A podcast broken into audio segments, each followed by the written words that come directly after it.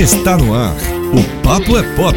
As principais notícias do mundo da música por gente que escreve e fala sobre o assunto. Aqui é informação com opinião.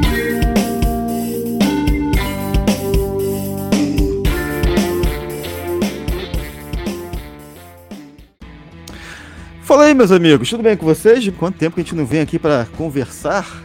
Hein, pro social? Muito tempo que a gente não vem aqui falar. Teve gente mandando mensagem de torpedo ameaçando processar e tudo porque a gente não vinha fazer as lives, acredita? Eu acho que essas pessoas têm razão, porque as lives são muito bacanas e as pessoas estão desesperadas aí.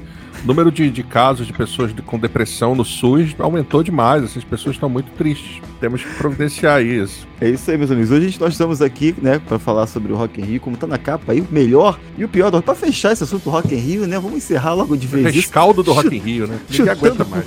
Tá o pau da barraca logo, falar que pagar a luz, né, porque tá ainda fica um pouquinho daquela luz acesa, aquela penumbra. E estamos aqui hoje também com a Noemi. Noemi, quem não sabe, deixa eu falar aqui antes, né? Ficou é, com a gente há muito tempo aqui, ficou com a gente há muito tempo aqui no Papel Pop. A Noemi é integrante original, cara. Ela começou isso aqui com a Membro gente. Membro da formação clássica. Formação é? clássica original. Era eu, Céu e Noemi lá na rádio. Depois né, acabou, acabou, acabou tendo a presença do Marcos Bagato, ficou muito tempo com a gente aqui. Ele entrou depois nesse, nesse, nesse nossa, nosso grupo, permaneceu por mais tempo. Mas o Noemi, quem começou? Que a Noemi na época não quis vir, não quis sair da rádio, né? A pandemia tá tanto medo de Covid que nem aqui, para que se reunir aqui, ela não queria fazer isso. é, ficou com medo da transmissão online do vírus. Exatamente. Não, cara, é porque, é, como a minha filha diz, os amigos dela, eu sou uma analfabete. Então, assim, a coisa da live que você fala, assim, faz muito sentido a coisa de depressão, pessoal né? Ficou, ficou sem live, ficou deprimido. O meu foi o contrário. Começou a live, eu fiquei deprimida. Eu falei, isso não dá pra mim, o negócio é rádio, cara. Ninguém vê a minha cara, entendeu?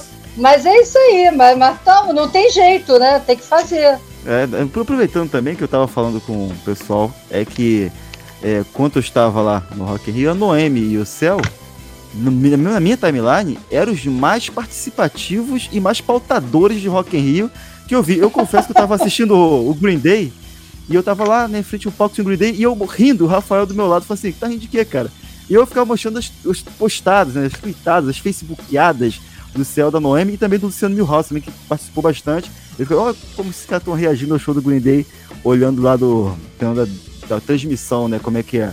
Mas isso é interessante, é importante a gente vir aqui falar sobre isso. Mas, toca, gente, boa noite para vocês dois, que vocês dois também falam com a galera aqui também. É, primeiro fala com a galera aqui, depois eu vou fazer as perguntas iniciais aqui pra vocês. Depois a gente falar sobre Rock in Rio. Quem tá chegando aqui agora, esse aqui hoje é uma live pra falar do pior e do melhor do Rock in Rio, sobre a ótica de quem, de nós aqui, nós três aqui, e sobre o que também a gente viu a galera falando por aí, né? E vocês estão aqui no chat, pode participar também, dar a opinião que vocês acharam, pode discordar, concordar, xingar, e vocês sabem como é que funciona isso aqui, é totalmente xinga, democrático, xinga com jeitinho, né? né? Xinga de leve, assim, não pega tão pesado. Não, pois é, feliz de estar aqui, né? Essas nossas lives são sempre muito bacanas. Um beijo para Noemi, querida. Abraço para Bruno. Todo mundo que tá aí, né? E olha, é importante a gente falar de Rock in Rio porque eu até escrevi isso em algum texto lá da Célula Pop, que a gente fez a cobertura metade lá com Amanda, filha de Noemi, fazendo um trabalho ótimo, e metade eu aqui no meu velho sofá, porque não fui dessa vez lá, assim, muito, muito longe, muito caro, uns shows que não valiam tanto investimento assim. Mas eu fiz a cobertura com dedicação. E aquela coisa, cara, ruim com Rock in Rio, pior sem Rock in Rio. Então eu acho que a gente tem que fazer nossas críticas sim, porque a gente quer que o festival melhore, que o festival seja cada vez mais, é, contemple cada vez mais, mais gente, assim, com, com boas atrações, né? Não quer dizer que a atração, a galera se morre completamente aplaudindo e tudo mais, que a atração é boa. Então a gente quer falar disso um pouco aqui também e não vamos ter meias palavras, vamos falar tudo que a gente tem que falar, porque é isso. E aí, Nami? Ah, porque você. a gente aprende, a gente aprende com o maior treteiro, né, do, do Facebook. Isso não tá é verdade. Segu, tá. Segundo você próprio disse há um tempo atrás, nunca mais esqueci, porque a sua função vital, a sua função de vida é criar treta no Facebook. Não, nunca mais esqueci passou, isso. Não. E tô aprendendo contigo, tô aprendendo contigo. Mas é bom, né? É bom. É, mas assim, eu concordo plenamente com o que o Céu falou. Ruim com ele, pior sem o Rock in Rio, né? E tem edições que são boas, cara. Tem edições que são bacanas. Sim. Essa, particularmente, Não, foi a edição que também me fez é. sair de casa e enfrentar a BRT, entendeu? Ou alugar o Airbnb do lado do, da cidade do rock. Não foi que me fez. Mas assim, desligar a gente não consegue, né, Céu? Então a gente não fica consegue. acompanhando. O primeiro dia, principalmente, foi foi uma maratona aqui de liga no computador um canal, canal bis, liga no outro no, no, no outro canal. Estou falando aqui, estou fazendo propaganda de graça aqui, como se eles precisassem. E, e, e, a gente fica tentando acompanhar todos os, os shows que a gente gosta, porque o primeiro dia foi realmente um dia lindo. Eu gostei muito de ver quase tudo que eu vi, entendeu? No primeiro dia. Mas, é, é como você falou, voltando, ruim com Rock in Rio, pior sem Rock in Rio, nem sempre é ruim com Rock in Rio, não. Tem edições que são bem bacanas de, de, de ter. É, então, é, aproveitando que vocês estão falando assim, dos dias, a gente vai chegar lá ainda, vamos falar dos dias dos shows também, a galera tá aqui querendo saber que a gente vai falar sobre shows.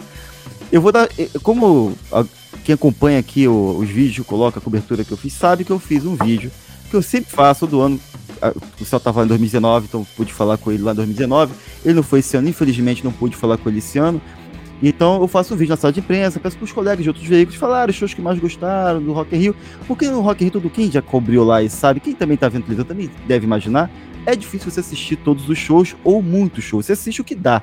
E aí, é para ter uma opinião, né, uma opinião mais e mais justa, é importante você falar com cada pessoa que pode assistir um pedacinho. Às vezes você não assistiu lá. Por exemplo, o Michael citou Ratos de Porão, que tive mal vontade, mas não conseguia assistir. Tem gente que consegue assistir os shows, outros, outros a gente vai dando oportunidade. Tem gente que assiste tudo, ou assistem coisas em comum e acaba figurando na maior parte das listas. E eu queria dar a oportunidade para vocês, para iniciar esse programa aqui, para vocês falarem como, é, uma participação naquele vídeo, qual foram os shows que vocês mais gostaram ou poderam destacar dessa edição do Rock Rio, antes de a gente entrar no dia a dia. Vou deixar a dama primeira, claro, né? Contrariando um amigo querido, Green Day em primeiro lugar. Tô citando Green Day duas vezes, para compensar quem não citou Green Day, entendeu? Então, assim, Green Day é... foi previsível? Foi previsível. A gente sabia que ia chamar a pessoa no palco, sabia que ia chamar a pessoa no palco. De repente, para a faixa de casamento, achou, achei a coisa mais brega que teve. Mas, cara, foi uma porrada na primeira, no primeiro acorde o show. Ali eu acordei, entendeu? A gente estava vindo de uma sequência de shows soníferos, né? Aquele show que não chamava muita atenção. E Green Day, eu falei, agora começou o Rock in Rio pra mim. Ali começou o Rock in Rio. Então, Green Day em primeiríssimo lugar, sabe? É, depois eu gostei muita coisa também do Gangrena. Achei visualmente, sonoramente lógico, muito bacana, muito original, né? E, e visualmente também muito atraente o Gangrena. É, Deixa-me ver aqui. Acho que esses dois eu destaco. Para mim, quando fala em, em, Rock in Rio 2022, é, é aquele do Green Day e aquele do Gangrena, entendeu? Para mim, esses dois se destacam, muita coisa. Quer mais um? Se você tivesse, se não tiver, teve gente que citou um, gente citou Não dois, tem, não. não tem, não. que me destacou, que me chamou a atenção, vou lembrar sempre desses dois.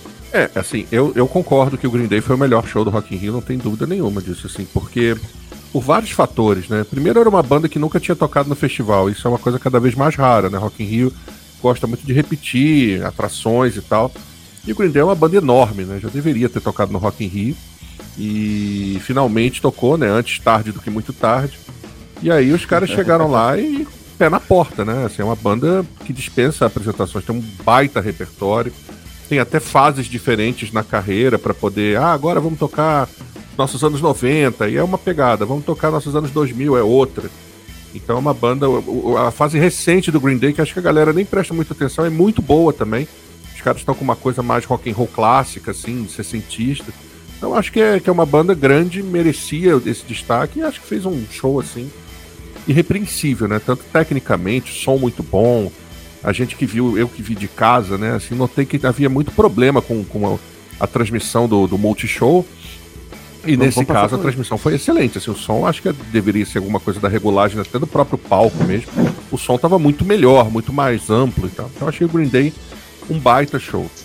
Depois eu quero destacar um show que me surpreendeu muito, muito. Não esperava que fosse ser tão bom, que foi o show da Demi Lovato.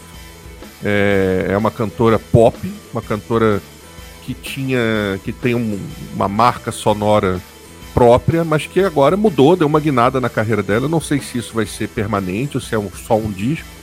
Mas a menina regimentou uma banda maravilhosa e chegou no palco sem muitas pretensões e mandou um show arrasa quarteirão ali que eu fiquei. Ai, caramba, cara, como é que esse show tá nesse dia? Porque foi um dos dias mais pops, assim. E ela tava destoando daquilo ali. Ela tava com um show com muita pegada, muita energia. A, aquela guitarrista loura, Nita. Como é que é o sobrenome dela? Nita alguma Strauss, coisa? né? Nita Strauss, Strauss. exatamente, da, da banda do Alice Cooper, a mulher maravilhosa, assim, arrebentando. Que foi crucificada quando começou a tocar com a Demi Novato, Pois né? é, eu fico imaginando os Traidora do movimento, cacete, É, é, exatamente. Pois é. Então, achei o show dinâmico, maravilhoso. Até as músicas mais antigas da Demi Lovato, ela rearranjou, botou ali umas guitarras e tal. E fez comigo o que eu acho que todo show de artista que, eu- que alguém não conhece deve fazer com quem ouve e gosta.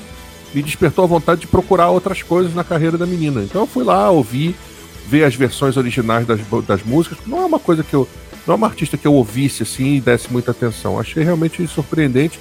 E o disco novo dela, o tal do Fuck, é muito bom. Então recomendo que a galera ouça. O pessoal que gosta de Avril Lavigne e tal, esse, esse tipo de, de pegada, vai gostar desse disco. E fechando o- essa, essa lista de três eh, shows impressionantes, eu tenho um empate. Tem um empate do palco Sunset, que é o show do Racionais MC, que eu achei uma pedrada, assim, uma coisa surpreendente. Pela produção no palco, assim, achei uma coisa. Tinha uma cenografia muito estudada ali, muita gente no palco, tinha um palhaço sinistro andando de um lado pro outro, assim. Uma coisa meio coringa, né, cara? Aquilo me deixou assustado, assim, eu já não gosto de palhaço, então o palhaço ali no meio. Prefiro aí- o coelho do Green Day. Né, o coelhinho do Green Day é mais, mais Tá amistoso. Aquele, aquele palhação sinistrão ali é uma coisa, eu não quero encontrar aquele palhaço à noite, não. E, cara, o show da Maria Rita também achei um showzaço, entendeu? É, fazendo ali um show de samba, é uma coisa que eu acho importante fazer isso, né? A galera fala tanto de que- ir contra o sistema e fazer coisas assim. Eu acho que um show de samba no Rock in Rio é, um- é uma bela de uma impertinência, assim. Uma bela de uma banda e com um show que eu acho que era bem necessário nessa época que a gente tá, politizado. A Molina assumiu realmente a politização no show, cantou vestida de vermelho, fez várias mensagens com o telão e fez um- uma. Eu acho que ela conseguiu se livrar de duas coisas na carreira, Maria Rita, que é uma baita cantora, mas tinha muito aquela coisa da comparação com Elis Regina, padecendo disso. Ela já não tem mais isso. Encontrou no samba uma coisa, uma forma de ser uma artista autônoma. E acho que ela, assim, fez um, um belo trabalho. E não é um show que tenha nada a ver com rock, mas como o Rock in Rio também não tem a ver com rock necessariamente, como a gente gosta sempre de lembrar, acho que o show dela foi importante, uma bela de uma mensagem é, nesse momento que está passando. Então, esses quatro shows aí eu destaco. Tem outros que foram bons, mas a imensa maioria de shows do Rock in Rio foi muito fraca. Então a gente vai falar disso aqui também, porque é importante a gente dizer por que, que foram fracos, né? Porque eu acho que é importante falar, né? Vai além da demanda do mercado pra gente falar alguma coisa da questão estética, artística, porque senão fica tudo, ó, mil pessoas aplaudem, então é bom. Então não pode ser assim, a gente tem que falar de algumas coisas aqui. Mas esses quatro eu destaco. Então, antes de entrar no, no, no assunto, dos assuntos mais eh, específicos, eu vou dar uma, uma, uma- uma tentativa de, de pontuar algumas questões que foram muito comentadas após a cobertura, né? A gente, eu não, quando está cobrindo o festival, a gente não acaba não sabendo o que, que realmente a galera tá pensando, o que a galera tá gostando. E quando a gente posta nossas coberturas, tanto se- resenhas de shows ou opiniões, você vê que a galera vem comentando com, com os contra-argumentos, né? Ah, por que falou do fulano ali? E o ciclano, show do ciclano tal. E muita gente falou primeiro do show do Maneskin. Muita gente, tipo assim. Ah, o Maneskin foi um ótimo show. Assim, é, e, outros falando, ó, essa banda é isso tudo não. Até teve um comentário no, post que o cara falou assim, se era pra trazer o novo, o novo seu Maneskin, era melhor não ter nada de novo.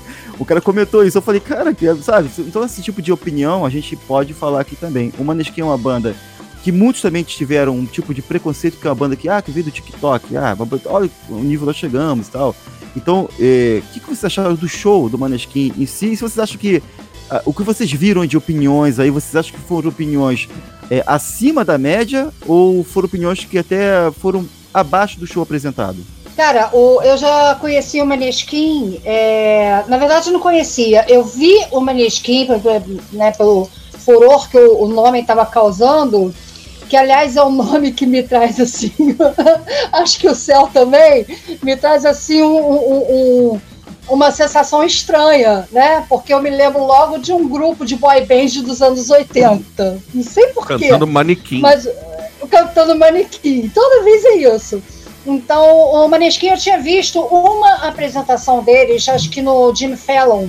Eu acabei ficando vendo e, e não gostei não gostei, a banda acho que tá, tá, assumiu o tom teatral ali naquela apresentação e ficou uma coisa completamente diferente do que eu vi no Rock in Rio, né? Uma coisa dura, até meio sensual ainda, né? Porque eles exalam sensualidade pelos coros, aquela galera ali, aquela banda ali, mas assim uma coisa meio dura, meio sei lá, um, um troço meio robótico no, naquela apresentação que eu vi e pegaram uma música que eu não, não curti também, não gostei. O, o, o, o, tom que foi usado vocalmente foi muito baixo, então assim, não me deu uma boa impressão. E quando eu vi no, no, no, no Rock in Rio, eu vi outra banda, eu vi outra parada. Eu liguei ali mais por obrigação e quando eu vi eu fiquei surpreendida e gostei muito, né? Assim, exageros à parte, né? Mas eu, eu gostei muita coisa, eu gostei que, que é, uma, é uma garotada, sabe? É como a gente, a gente só vê o pessoal enaltecendo o pessoal da nossa geração, ou um pouco mais velho, e eu gostei de ver aquela garotada conquistando novos, que eu tenho certeza que conquistou, né? Novos fãs ali. Eu curti pra caramba o Maneskin, entendeu? Melhor show do Rock in Rio? Não sei. Não, não é entendeu? Mas está entre os melhores, sim. Não entre os meus três melhores, talvez, mas está entre os melhores. Cara, eu, eu também fiquei surpreso com o Maneskin e eu confesso que o Maneskin pra mim era que nem caviar, né? Nunca, nunca comi, mas eu ouço falar. Eu já tinha ouvido falar da... Mas né, já tinha ouvido falar dos caras, assim, principalmente por conta da versão que eles fizeram de Bagging, né? Inclusive, já tem um tempinho que eles fizeram a versão dessa música, é uma música antiga. E me surpreendia o fato de que as pessoas não sabiam que era uma cover, né? Já tem um tempo isso. A galera ouviu aqui, eu falei, nossa, Maneskin, sensacional, essa música. Eu ouvi a primeira, ué, mas isso é Frank Valley, Four Seasons, a galera não, não conhece isso. Música bem antiga, eles foram muito espertos. E é uma Aliás, eles bandas... fizeram várias covers, né? Durante Muitas a apresentação. Covers, Até Britney sim. Spears rolou ali, né? Britney Spears, Queen, The Killers, Stooges, né? né? Do Queen vamos falar a parte, do Queen vamos falar a parte. Vamos, que é desnecessário, né? Tudo bem. Mas o que acontece é o seguinte: é, é um show feito para você pular mesmo, é um show de entretenimento, o show do Maneskin. Eu acho que é uma coisa. Uma coisa é um show que você. Eu, eu, não querendo comparar, mas já comparando, você pega o show da Demi Lovato, por exemplo, que é um show de música. Aquilo para mim é um show de música a menina foi lá, cantou, você vê que a menina tem uma bela de uma voz e tal, tem essa coisa, um repertório, uma história. Beleza, você vai lá, nossa, quero conhecer Demi Lovato. Maneskin, aparentemente, é a mesma coisa. Mas é uma banda muito nova ainda, uma banda que ainda está amadurecendo. Os caras têm 22, 21 anos, 20 anos, então são moleques. E eu acho que quando a gente fala que o Rock in Rio apostou no novo, se referindo ao Maneskin, eu acho que é uma aposta muito segura, né? Uma banda que já vem aí fazendo muito sucesso, está muito badalada e que tem um repertório que, por mais que a gente enalteça o show, é um repertório é, simples de música de rock hoje em dia. Não tem.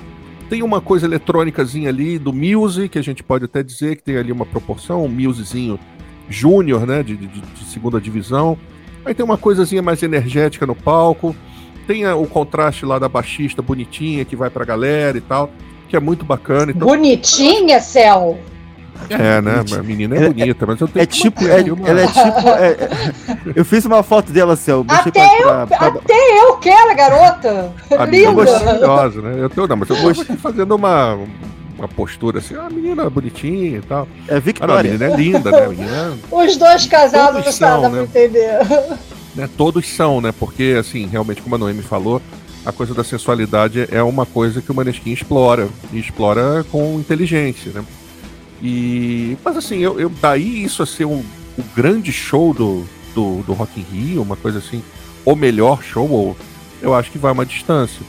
E acho que o Maneskin precisa passar num teste aí de mais alguns anos pra gente ver se é uma banda que vai ter uma continuidade ou se é uma banda que é uma explosão assim que vai acabar logo, né? Porque É, eu acho que precisa de mais de um disco, precisa de. Eles estão agora fazendo turnê, né? Estão aqui na América do Sul, turnê gringa, então na turnê os caras realmente ficam cascudos. Eu acho que é, que é importante. Mas acho que tem que ver com mais calma, né? É, é uma banda promissora por enquanto. Vamos ver. Se fizer um descasso, aí eu acho que a gente tem que começar a olhar para eles com um pouco mais de, de respeito. Por enquanto, eu acho que ainda é cedo pra gente é, enaltecer esse, esse tipo de. Ah, eles como banda. Agora, eles como entertainers, assim, proporcionando um show bom, foi um bom show, isso ninguém discute. Divertido, legal e tal. E, enfim, mas eu acho que, que tem mais pirotecnia do que um show de música mesmo. Mas essa é a minha opinião. Eu, eu, eu acho que tá falando hoje. A... Desculpa, Bruno, pode falar. Não, pode, pode ir, pode ir, pode ir. Vai falar do Maneskin ainda? É, voltando a, a, Demi Lovato, porque você fez uma comparação com os dois, né? Com, com o Maneskin uhum. com a Demi Lovato, que a Demi Lovato foi. Eu tinha ouvido, por curiosidade, porque eu sempre achei ela uma cantora assim acima da média. Ela é uhum. é uma cantora acima da média, não interessa o estilo dela, né? Eu descobri isso então, também ouvindo depois do show. Ela é, é foda. Então, e eu ouvi, eu tinha lido mais alguma coisa sobre o FAC e, e resolvi ouvir antes do, do show, naquele dia mesmo. E eu fiquei impressionada com, com o disco, porque é completamente diferente do que ela vinha apresentando ao longo da carreira dela desde a Disney, né? Ela tem Sim. aquela influência de é Disneylandia ainda. É muito bom. E, e, eu fiquei impressionada, mas mesmo assim eu fiquei surpresa porque eu não esperava que ela fosse apresentar qualquer música desse disco. Uhum. Porque ela já tinha sido contratada pelo Rock in Rio antes para um dia de pop. Ela estava num dia de pop. Acho que nem a produção mesmo. do Rock in Rio esperava que ela fosse apresentar aquele show totalmente. Ah, o show Entendeu? dela podia Uma estar no dia 9, né? Podia. Exatamente. Estar no dia 9 o show dela. Mais, pes mais pesado, mais rock que muita banda no dia 9. O Sim. som dela que ela fez. É. Assim, eu, eu, eu, eu só descobri isso, eu, eu, eu, não tinha muito conhecimento do, do que ela fazia. Mas quando eu fui fazer aquela conversa com meus colegas na sala de imprensa, eu fui conversar com pessoas é, que são dedicadas a essa questão do, do pop, desse pop mais comercial, dessas coisas mais assim.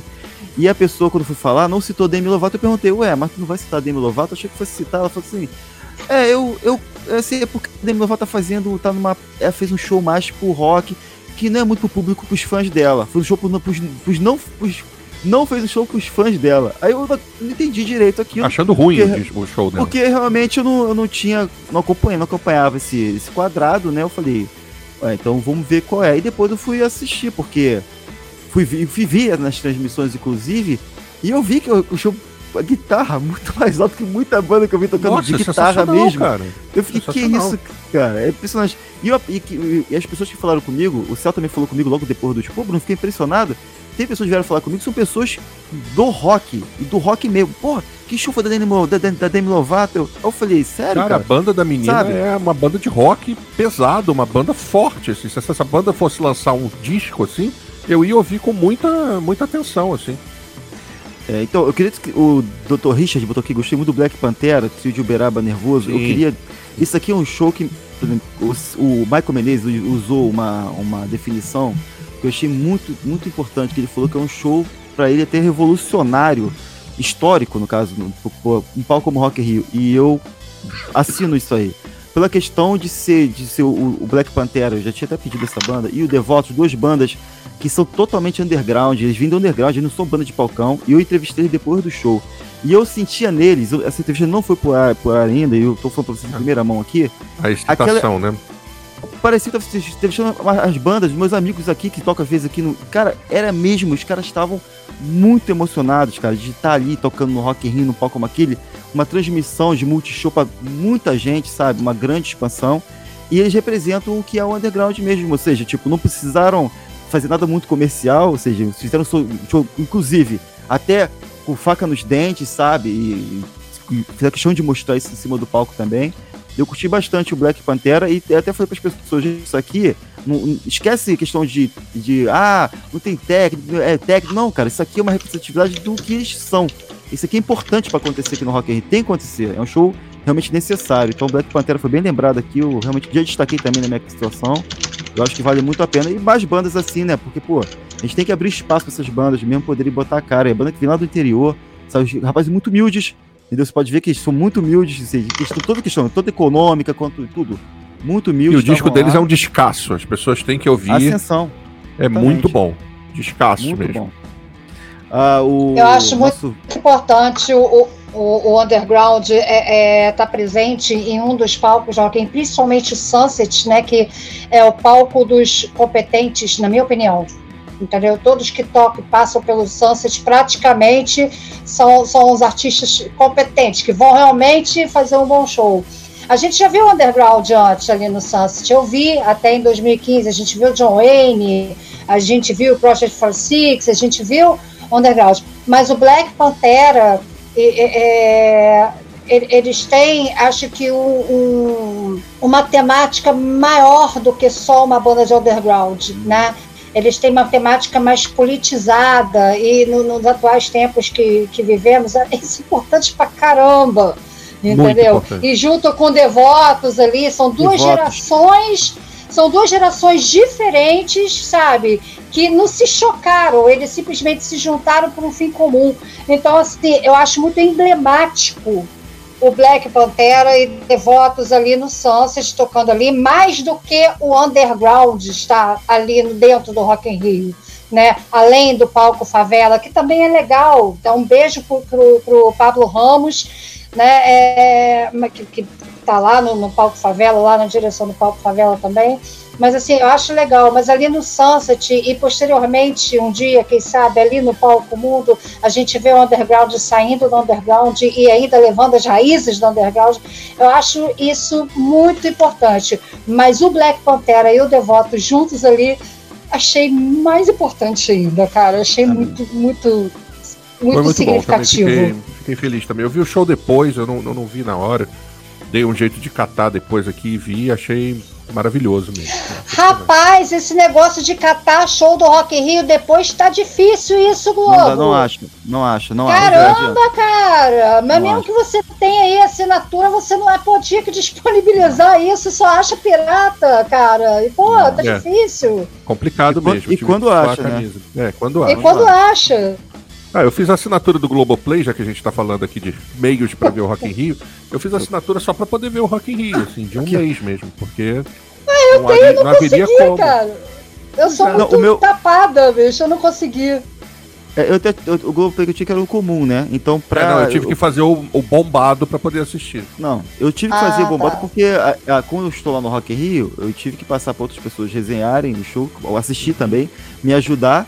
E minha filha queria ver também. Ah, eu quero ver os shows. Então, aqui vou estar clipando família para as pessoas poderem assistir. Sim, sim. Que eu acho que, que a salvou. Faz que, eu vou falar da transmissão também, mas antes de falar da transmissão. Puta, vamos Vinil, com certeza falar da transmissão. O, o SBT Marcos que está aqui, o Vinil SBT, é nosso membro aqui do canal. Oh, Patonete. A gente conhece, é, de longa data, sempre aqui participando, nosso amigo Patonete aqui, o, o Marcos. É, bota aí, Marcos, se você assistiu o Rock in Rio também, sua opinião é muito importante aqui, você que é membro aqui do canal. E a Luciana Kim, é nossa a querida antiga Noemi. Salve galera, muito bom ouvir a opinião de vocês. Noemi maravilhosa.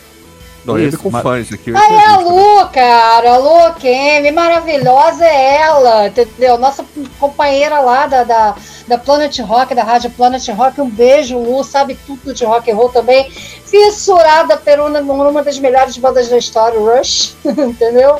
Ela é sensacional. Um beijão pra ela, um beijão pra Lu. Assim, antes de chegar a falar da transmissão aqui do Multishow, que vai ser um ponto bem, discutido aqui, eu queria fazer primeiro a, a, primeira crítica ao Rock in Rio, e justamente porque o primeiro dia de Rock in Rio evidenciou isso bastante, muitas pessoas reclamaram, que é a questão do, desses palcos e horários simultâneos, né? O Rock in Rio não entendeu muito bem qual o público dele, na minha opinião. Porque assim, o público do mais destinado ao rock, ao metal, como é do metal, como eu costumo dizer, é um público que vai, ele vai mais pro festival para assistir realmente os shows. Ele até roda a cidade do rock, mas é um público mais dedicado a assistir os shows. E foram muitos shows, pareceu que o Rock in quis botar tudo naquele mesmo dia para não criar um novo dia do metal, um novo dia de rock. Então eles jogaram tudo no mesmo dia. Mas foi o dia mais concorrido, por exemplo. Eu que trabalhei lá, tava lá, não tinha oportunidade de ver o Rato de Porão, não consegui assistir. Não consegui assistir o Gangrena Gasosa lá na hora, lá, que tava preso em backstage, preso fazendo outras coisas também, todos os shows ao mesmo tempo. E isso aconteceu, e eu vou Teve o Living Color ainda ali, naquele, quase na mesma hora. no mesmo tempo ali, seja, eu gostei muito do palco Supernova, da ideia de botar aquelas bandas ali, tipo Surra, a Cripta, que bandas que estão realmente iniciando, estão aí correndo atrás. Mas não adianta botar essas bandas ali, gente, e no mesmo horário de bandas grandes. Ninguém vai lá para. Até pode ter alguém ali parado, os fãs mais dedicados a essas bandas, mas não dá para assistir. De muita gente reclamando também que, por exemplo, no show do Dream Theater, que foi o show que fechou o festival, que é um show que é para um público muito específico, Nesse momento aí, talvez, deveria ter bandas tocando lá no, no Espaço Supernova, que é a pessoa que não quiser assistir Dream Theater, e ela assistir um Rato de Porão. E ela é um público diferente, cara, porque tava muito misturado. diferente. Então Cara, mas isso aí é, é, é, é, questão de produção e produção um pouco informada, entendeu? Galera que acha que, ah, vamos botar um dia de rock ali pesado, essa velha história do rock pesado. E nisso aí eles acham que cabe um monte de coisa. Não é assim. Quer é. coisas mais diferentes que Dream Theater e Ratos de Porão, Dream Theater e e gangrena gasosa, por exemplo. Então, realmente são, são cochiladas é. de uma produção que, bom, pelo menos eles estão né, tentando acertar. É, eu tinha no. no é, Dream Theater, tava, pra mim, tava até no palco errado, né? Dream Theater. Tava no palco errado devia... pra mim. Tu acha que deveria estar no Sunset, Dream Theater? Acho que deveria estar no Sunset e o Bullet Valentine no, no palco mundo. Que, que o Bullet ia segurar a galera lá na grade do palco mundo, sim. Esse foi, foi, é um show Rio muito vibrante. É, Rock in Rio mais conservador. É, eu, eu assisti o Bullet em São Paulo, no Máximos, e eu não conhecia a banda a fundo. E a primeira coisa que me impressionou, botei na minha resenha, inclusive, que foi a primeira banda que mexeu com uma galera. Eu falei, caramba, aqui tem muito Muitos fã essa banda né, aqui. Cara? Muito fã, falei, fiquei impressionado. Aí eu falei, isso até quando eu entrevistei a banda, eu falei isso com ele. Eu falei, gente, eu fiquei impressionado com, com o show de vocês aqui, que vocês têm muitos fãs aqui. E aí ele falou, explicou e tudo mais. E realmente, e no show do palco do, do dia 2 também, é, o palco Sunset ficou muito cheio no show deles. A galera ficou lá realmente para assistir.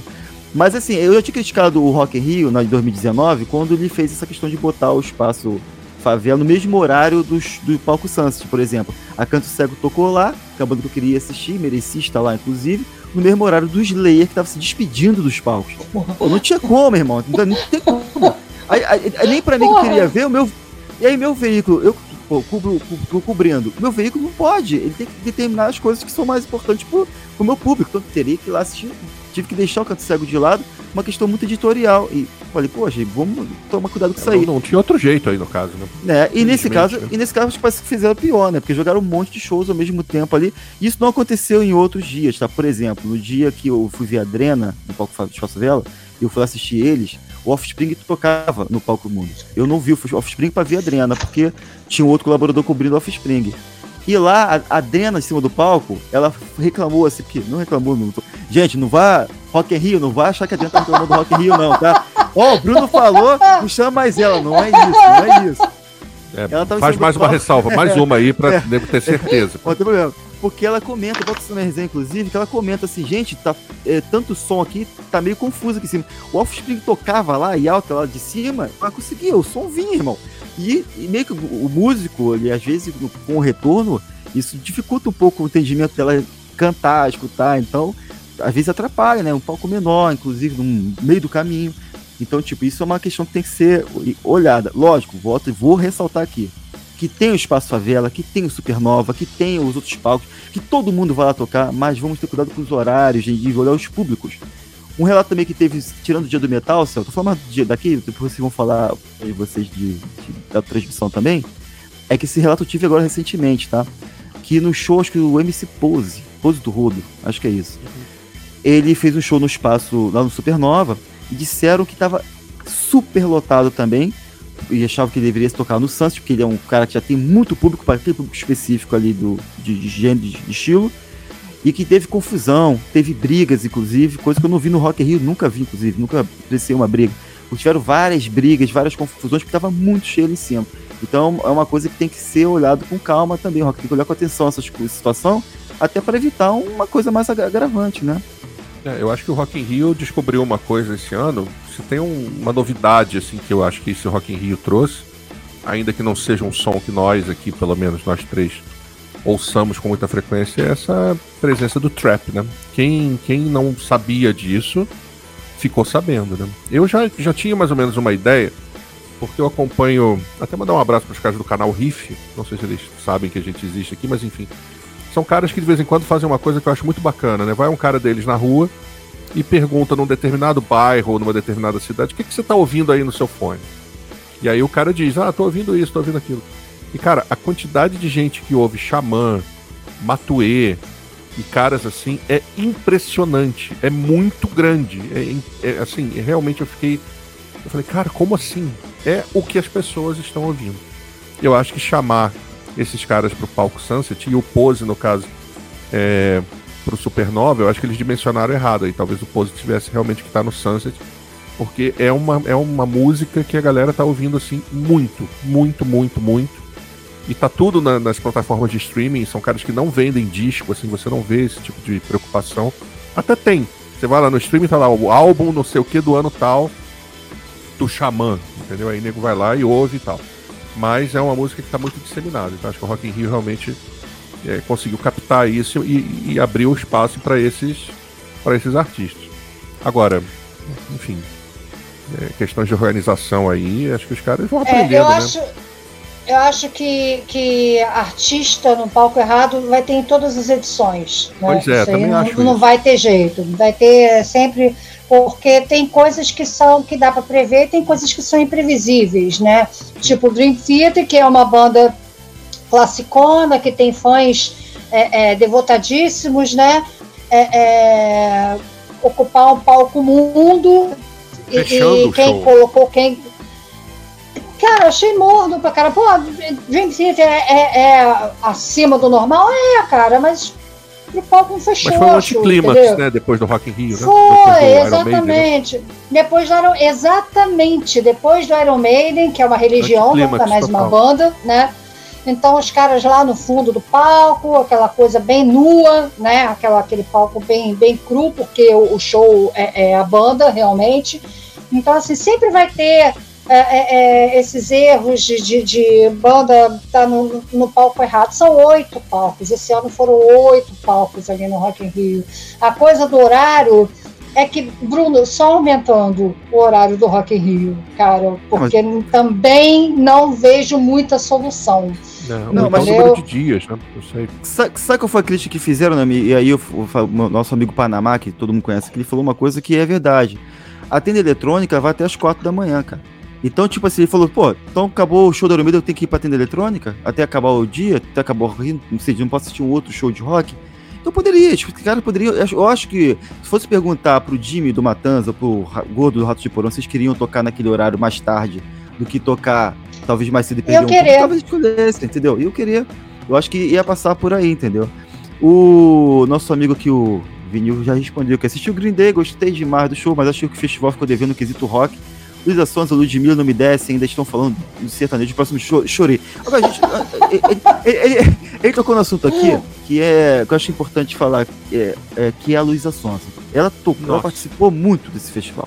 Ela tocou, aonde tinha um espaço, estavam colocando a Luísa Sonza. Tipo assim, a, o Silo Green ela tocou, na, nos anos 80 ela tocou, e teve a questão do, do solo de guitarra. Todo respeito ao artista, não tem nada contra assistir o show dela, inclusive inteiro, pra, pra saber quem é entendeu? Tava lá assistindo o show dela, ela tem uma legião de fãs muito, a galera fica lá, canta tudo, mas, né, a, a gente, eu queria entender como é que isso, como é que funciona essa questão da, do, do, do, do approach com esses artistas, porque, poxa, qual é o envolvimento da exploração do Ciro Green, por exemplo? Eu não consegui entender, eu tentei entender, eu não consegui né, nos, nos anos, no, na, no, tributo aos anos, no 30 anos do Rock in Rio, sei lá, os anos 80, como, como chamaram aquilo. De 85. É, 85, exatamente, ela é. cantando Queen, sabe? Tipo, eu, se fosse uma cantora mais expressiva, como botaram lá o Evandro Mesquita, que tem uma história, o André Esquissa, que tem uma história, tá lá, tá, tem história com o Rock in Rio, isso mas eu tentei entender e não consegui, né? E tem muita gente fez críticas muito grandes. Eu não vou, não vou cancelar ninguém aqui, mas realmente ficou muito questionável essas, escolhas, tudo quanto foi palco, né, meu?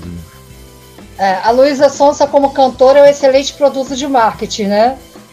É, é como o Céu falou, acho que estou tentando enfiar ela pela goela abaixo do povo, entendeu? Acho que, coitada, acho que ela, nem ela queria aquilo, sabe? Mas é assim, cara, tu tem que fazer, e vai lá e faz, e, canta, e pior que ela tá achando que tá arrasando. Ela não é uma cantora, mas não é isso pra fazer todas essas participações mesmo, não. Não é de jeito nenhum, entendeu? Mas cometeu para mim um grande sacrilégio ali, Mas é, é, é eu acho que ela está sendo mais empurrada, realmente, como o Céu falou, goela abaixo da gente por motivos marqueteiros do que qualquer outra coisa, do que pelo talento, do que pelo. enfim. É, eu acho que isso é uma questão, uma velha questão de gravadoras, né, cara? Porque a Luísa Sons é contratada da Sony e da Som Livre. Então, acho que isso explica tudo, né? É um produto que está sendo é, vendido, massificado mesmo, nada como uma vitrine nacional até mundial como Rock in Rio para poder divulgar a menina, né? Você bota a menina fazendo inclusive participações gringas, né, para ela justamente se vender como um produto que tem alcance fora do Brasil. É uma concorrente potencial do, da Anitta, uma coisa assim que acho que eles devem estar projetando já para um tempo, um médio prazo aí. Eu acho ela muito fraca, assim, nada contra, entendeu? Claro que todo mundo tem a sua carreira e faz dela o que ela achasse, mas eu acho muito fraca de repertório. Não acho que cante bem, eu acho que é uma menina assim, é uma artista como qualquer outra. Tem muitas outras iguais nesse segmento de jovens cantoras de um funk pop brasileiro, assim, que é o que eu acho que a Luísa faz. Uma, um exemplo desse estava no próprio palco Favela, que era a Lexia, que é muito melhor que ela. Menina que tem mais presença de palco, tem uma, uma vinculação mais forte com o funk e que não está nessa fase de esconder isso do público, entendeu? Que eu acho que a Luísa teve isso no início da carreira e meio que agora tá tentando uma repaginada. Não, porque agora, o pop, não sei o que e tal. Eu acho que, enfim, é, é, tudo mercado, gente. É tudo prateleira do supermercado, entendeu? Você vai lá e pega o que você quer. Eu acho realmente que é uma cantora muito fraca. Acho que fica até vergonhoso, entendeu? Porque como o Rock in Rio tem esse aspecto internacional, tem muita gente de fora do Brasil ver. Então, é. esse é um, é um produto brasileiro que está sendo mostrado para os outros que os caras vão pensar assim, nossa, o que aconteceu com o Brasil, né? O Brasil já teve tanta coisa boa, agora é isso que eles estão produzindo. Até em comparação com a própria Anitta, que eu acho que é uma, uma artista muito mais importante, completa, ou seja lá o que for. Você pode até não gostar dela, é um direito. Mas ela tem muito mais recheio e possibilidades, eu acho, do que a, a Luísa. Acho a Luísa muito fraca. Ficou meio patética essa tentativa. E aí é que eu acho que fica muito, muito vergonhoso para quem está cobrindo o evento, transmitindo, essa conivência com, esse, com essa postura comercial, entendeu? Não há uma, uma, uma, um afastamento mínimo disso. É tudo muito bom, tudo maravilhoso. A Luísa sensacional, perfeita e tal. E a gente sabe que não é assim, né, gente? É, o, o, inclusive, o que o Té tá falando, o, o, problema não é ela. Assim, é, tem problema? Pode ter. Posso questionar ela estar no Rock in Rio. Mas eu acho que ficou pior essa questão de todo espaço empurra. Aí parece que é uma coisa forçada mesmo. E fica feio. Totalmente mesmo. forçada. Né? Todo, empurra ali, empurra naquele show lá, empurra no show aqui. Aí Fica uma Cara, coisa ela foi cantar meio... It's a Man's Man's World do James, do James Brown com o CeeLo Green. O que que essa menina, desculpa, pode até ser uma fã do James Brown desde sempre. Mas, poxa, como assim, né, cara? Isso é uma coisa muito mal colocada, né? Cara, eu vi assim. isso hoje. Porque eu não, eu, eu não vi todos os shows, né?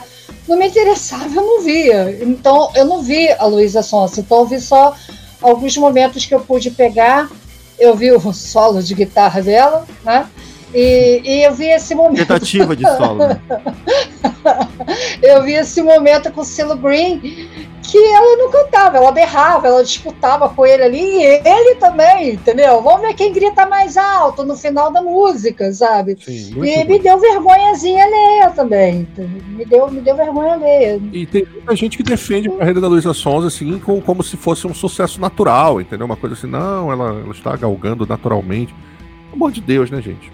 Vamos parar com isso, né? E, por falar em, manca, em mancada, é, qual, qual foi o show que vocês acharam? Que vocês tinham alguma expectativa que vocês acham que decepcionou a esse ponto de tipo, foi uma decepção de shows que vocês tinham expectativa?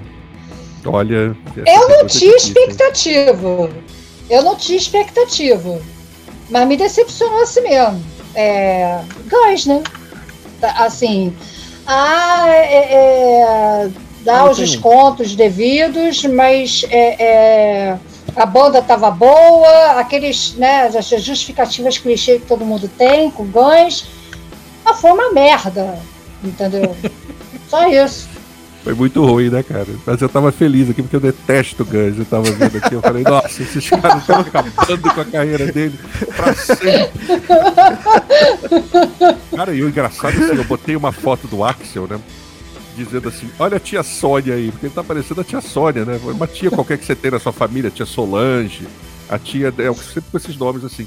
Eu botei, cara, vieram várias pessoas me, me advertir assim: olha, você tá sendo muito mal, você tá caçoando de um, de um homem que está envelhecendo, você também vai envelhecer. Eu falei, gente, pelo amor de Deus, né? vai todo mundo dormir.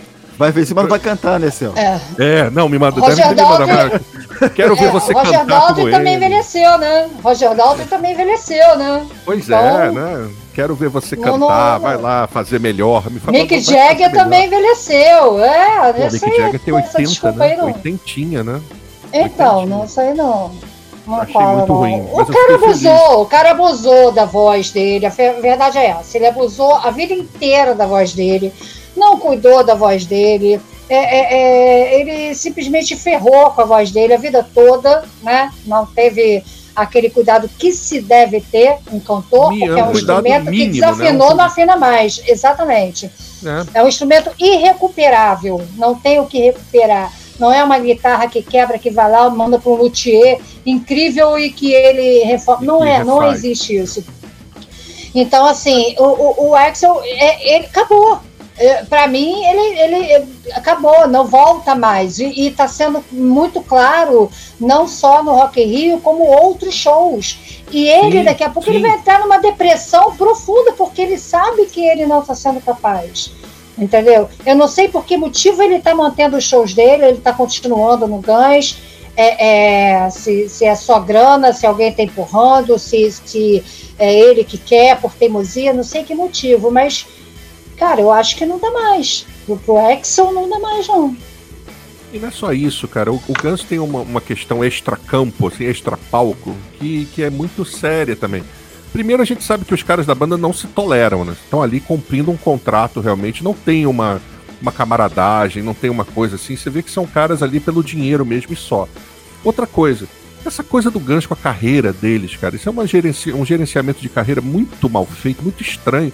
A gente até falou isso aqui, Bruno com Bragato e eu, que a gente falou dos User Illusions, lembra que a gente falou dos dois É. discos e tal? A gente Exatamente. falou que o Guns era uma banda que tinha 200 mil anos de carreira, mas tinha pouquíssimos discos lançados, Isso, então é uma coisa que não funciona, é meio fora de esquadro, assim.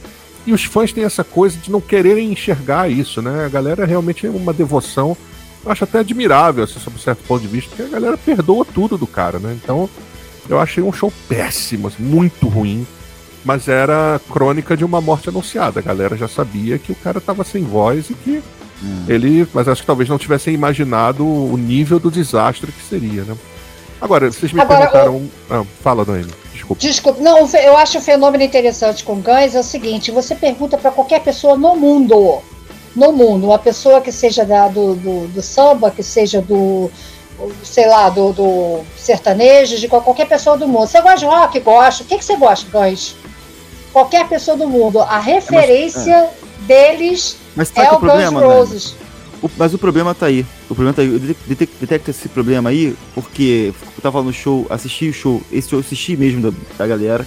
E eu acho que o grande problema tá aí, o Axel tá refém disso aí pra vida toda, porque a galera quando fala o Guns, a galera fala do Guns de, de Sweet Child Mine. O Guns de 1987. A galera no. É. O Guns. O Guns tá preso. O Guns é uma espécie. O Axel Rose é uma espécie de Paulo Ricardo. Com o sucesso do RPM, o sucesso que teve atrás, e não fez mais nada da- daqueles anos pra frente. Cara, não é nem E- o Guns de November Rain, é exatamente isso. E, e é o Guns de. é. Fica na memória dos fãs só esse tipo de ganho. A galera vai pra ouvir essas músicas. Então ele não conseguiu produzir nada pra voz dele se encaixar numa coisa mais grave, mais adaptada à voz dele atual. Ele não conseguiu fazer mais nada. Então ele fica refém desses sucessos anteriores, porque os, fãs Que ele já não consegue mais dessa- não cantar. consegue mais cantar. Os fãs E ele não fez nada vez. adequado à possibilidade dele hoje, que até Exatamente. poderia, né, cara? Quantos, quantos cantores, Céu, a gente pode ver aí, e, e consagrados, que não cantam algumas músicas mais passadas, que não conseguem mais, não botam mais no repertório, porque não dá mais. Mas Isso, continuaram com a sua carreira, É, né? não lógico, fizeram essa coisa porque- doentia dele. porque produziram e tal. O Guns é que acostumou os fãs dessa forma, porque não fez mais nada. Então, vai pra lá quando ouvir Sweet Child Mine, e aí quando ouve Sweet Child Mine com essa voz que ele tá hoje, fala, nossa, que voz horrível, lógico, meus amigos. Ele tem 66 anos de idade, nunca fez, não fez mais nada. E tipo, 66, 66 não, nem é isso. Tô confundindo Ele com o tem Billy 60 Idol. e tantos aí, alguma coisa. né? Eu acho, eu acho- eu acho que tô confundindo com o Billy Acho que Idol, é não tenho certeza 60. não. É, acho que eu Acho que é confundi com o Billy Idol. 60, é. Então tem uma idade avançada, o cara não criou mais nada. É difícil, cara, ele manter isso. Manda o Bruce Dixon cantar a música The Number, foi of the Beat, porque ele jogou o primeiro álbum dele lá todo, e cantou uma É, tem outra. 60 anos, tô vendo aqui. Entendeu? Então, tipo assim, Ou como disse um amigo, o cara tem que abaixar a afinação, como o Gustavo aqui, ó. Ou abaixa a afinação. Mas será que o Slash vai citar abaixar a afinação? Vai citar abaixar o Slash? Eu acho muito difícil a banda ter que aceitar. E a banda, como disse o Céu, eles não são amigos, estão ali juntos pela, pela empresa. É, contratual. Entendeu? Não tem nada de parceria ali, é empresa. Então é muito complicado, é muito complicado mesmo. Mas eu gostei do, eu gostei do show. Mas tudo bem. Por é, motivos é, Instrumentalmente a banda foi bem, como a gente sabia que é bem. O teste sempre um show à parte. O som tava muito ruim lá. O som tava muito Achei ruim. Achei o, fra o som fraco também aqui na, na televisão. Deu, não tinha muita força. Nem a guitarra do Slash deu pra salvar, porque não tinha força. Então, e no, quando eu vi o show do, no Engenhão, eu falei, Slash salvou, roubou a cena, até fui xingado por um monte de gente. Mas a, lá no Rock in Rio, nem o Slash deu pra salvar porque a guitarra tava sem força, tava babafada, tava grave, tava estranho, tava maçaroca que saiu do, do PA, entendeu? Mas é basicamente isso. Mas teve, como disse o Céu, tava anunciado, que o Slash ia ser, ia sobrar na guitarra, porque é um bom guitarrista, isso é verdade. Que a banda tem um grande repertório, os fãs adoram, um monte de sucesso, mas que o Axa sem voz e que o show realmente não. Todo mundo sabia, se surpreender com sabe. isso aí é ingenuidade, né? Você pode ter É, pois é. Mas... É por isso que eu falei, eu não, não, eu não, não esperava né, nada, mas eu me decepcionei mais ainda, entendeu? Foi, sim, foi, foi sim, isso. Sim. Agora, a guitarra do, do Slash lá tava uma soroca aqui pra gente tava chegando limpinho, tava até acima uhum. do, do, do, dos outros instrumentos, tava direitinho, mas assim, cara, mais do mesmo. Força, não, né? não, Podia não ter nada. mais força, alguma é... coisa ali. É, mas eu acho que isso aí também cabia, coube a banda também, essa falta de força também, entendeu? Tipo, cara, brocha, entendeu? acho que ter um Axel cantando ali realmente deve brochar, cara. É, o João Por mais que tenha grana. Do dublador de Mickey, acho que eu mandei esse vídeo pra você, Lame, do, do Mickey Mouse. Mandou, mandou. Vou mandar mandou. pro social, do Axel Rose e Mickey Mouse. Cara, é, Pode mandar. muito engraçado, muito engraçado. Agora, um desses shows que eu também. Aí, nesse caso, eu me decepcionei mesmo, foi o show do Billy Idol. Olha, que eu, tá era o show que eu tava com muita expectativa de ver, gosto muito do Billy Idol. E achei, assim, uma coisa lamentável. Lamentável mesmo, porque é, além do cara não ter mais a voz que tinha, isso a gente também já sabia, houve problemas técnicos ali lamentáveis, né? Justamente em Eyes of the Out of Face, que é a música mais conhecida do cara, mais pop, assim, digamos, ele não ouvia, o retorno dele estava com problema. E ele, enfim, ficou ali meio sem ver, sem, no mato sem cachorro. E a coisa acabou Irritado, saindo, mas né? constrangedora. É, ele ficou puto, né? Ele não tava. Enfim. E ele tinha dado um super show em São Paulo, se não me engano, na véspera. A galera tava com muita expectativa dele fazer um showzaço também. E ele tem para mim o grande guitarrista desse festival, que é o Steve Stevens, que é um cara que é um monstro, sempre foi e que continua. E é um outro cara que tá também nessa dinâmica, tia Sônia, né? Se você olhar para ele, você ah, tia Lourdes aí. Então ele tá nesse, nessa coisa. Mas é, a banda do Billy Idol talvez tenha dado, tenha salvo ele de um desastre completo, assim, que a banda era muito boa. Mas de voz e presença de palco, assim, achei decepcionante mesmo. Fiquei triste, mas enfim, é a vida. O, o, comentário do céu é, é, legal que eu vi muito no Facebook, a galera todo mundo comentou bilhado falava, pô, fico com dó do bilhado, pô, pô fico com pena, fiquei triste com o show do bilhado. Já no Axel Rose, todo mundo mata, morre. Você vê que a diferença de, de moderno. O Axel Rose tá nervoso, você quer ir pro inferno agora, o bilhado não fica com pena do cara, sabe? Pô, coitado. Não, é, eu, eu, eu, eu, farei dessa forma, os outros eu não sei. Não, mas eu vi muita gente, eu, eu, eu ia postar isso, inclusive. A compreensão com o bilhar, poxa, é. bilhar, coitado. O retorno não ajudou, e com o Axel, ah, desgraçado, bem feito. Eu tenho, eu tenho um problema pessoalíssimo com, com o Axel Rose, que eu tava lá em 2011, né? Primeiro Rock in Rio, depois de 10 anos. Ah, aquele da chuva. É. Que ele deixou a galera esperando por duas horas e meia debaixo da chuva.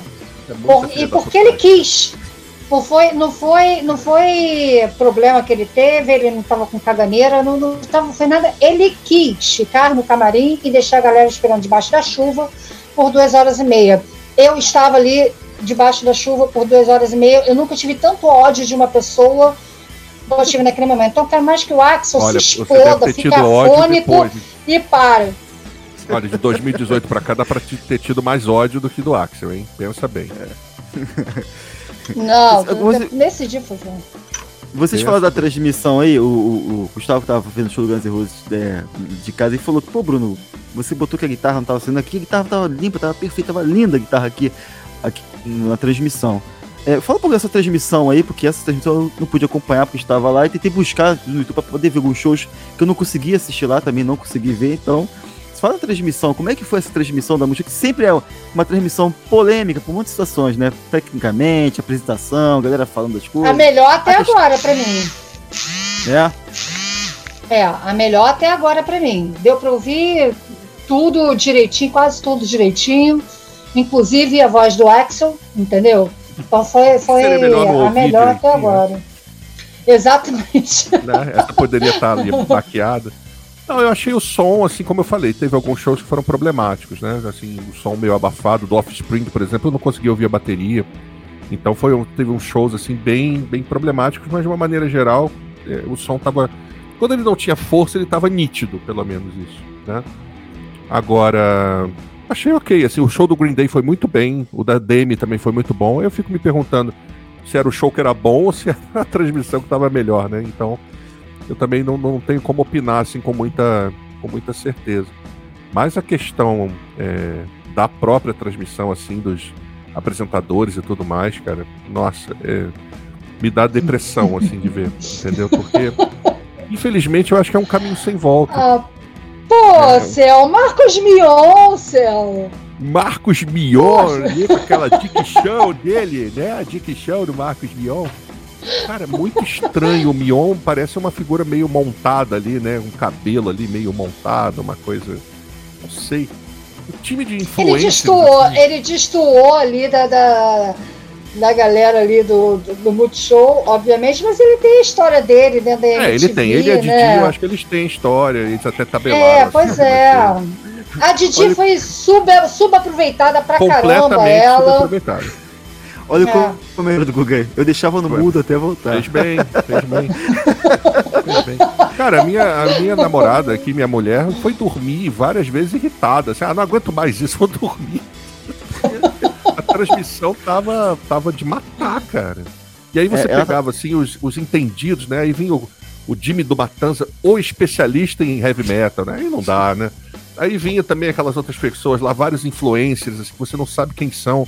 Aí teve um caso lá da menina que, que, que foi entrevistar o, na hora que tava tendo aquela banda Bala Desejo. Aí, uhum. aí a menina, são filhos do, do Jacques Morelenbaum e tal, de famosos ali, o cara que toca com o Milton Nascimento. E aí tava o próprio Jacques Morelenbaum na plateia. E assim, na grade. E aí a, a menina foi perguntar assim: opa, você tá aqui? É, você veio aqui ver o show do Baladinho? É, vim, vim, minha filha toca. Ah, que legal, qual é o seu nome? Jaques. Você, ah, mentira! Quem, a mulher não sabia quem era o Jaques Morelenbaum, né, cara? Aí devolveu pro China, que é uma ilha de lucidez no meio dessas outras pessoas.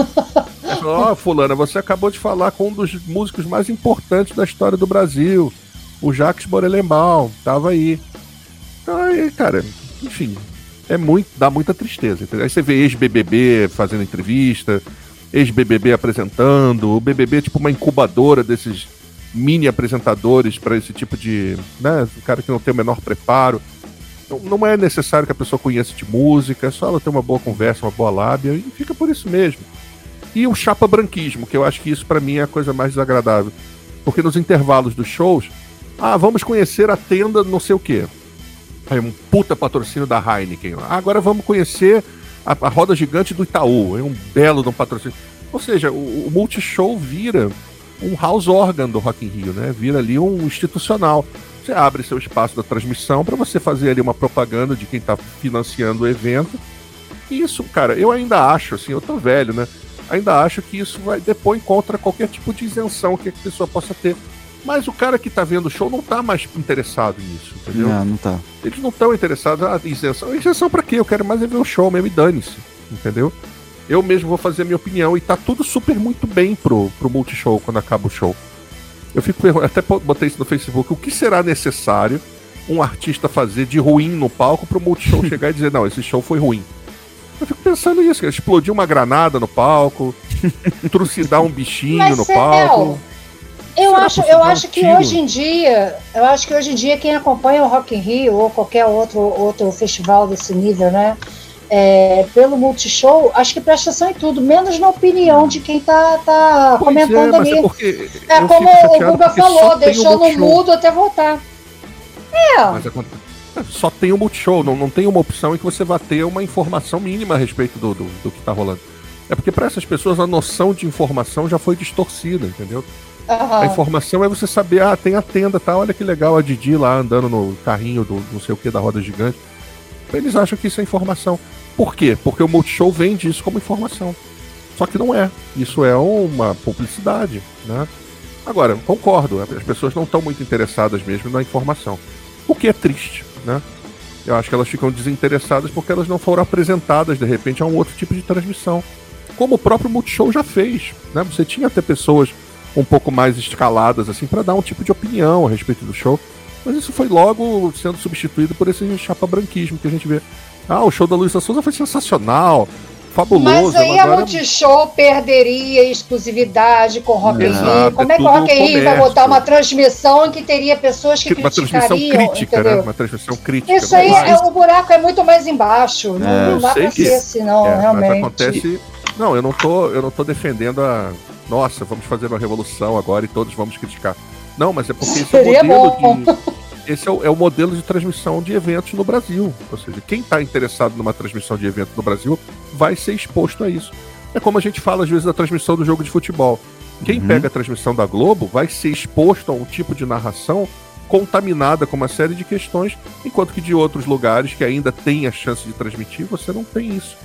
Então, é, é sempre a massificação de um modelo que infelizmente no caso do Brasil é um modelo pobre. Né? E aí a gente gera um público pobre que acha que tudo é muito bom, que tudo é perfeito, porque está tendo a oportunidade de ter esse contato e mais nada. Então é. é a gente está tendo esse efeito, assim, pessoas que foram gestadas por décadas de transmissões exclusivas do Multishow, que já são duas décadas, ninguém lembra disso. Você tem um público que já foi formado desse jeito, e a galera não está acostumada a ter outra forma. Público e artistas. Então, tudo isso é muito sério. Né? Não, Mas, a, a, questão, me lembra muito quando tu fala isso, me lembra as TVs de clube, né? Por exemplo, a Flá TV. Exatamente, Flá TV. O cara, São quando ela fala TV. TV, é, o cara não pode falar mal do jogador, não pode falar que o time jogou mal. Eu sei disso porque, não, tem conhecimento. Não pode falar. Eles não podem criticar. Às vezes o cara perdeu um, um gol, entregou um jogo, não pode se criticar.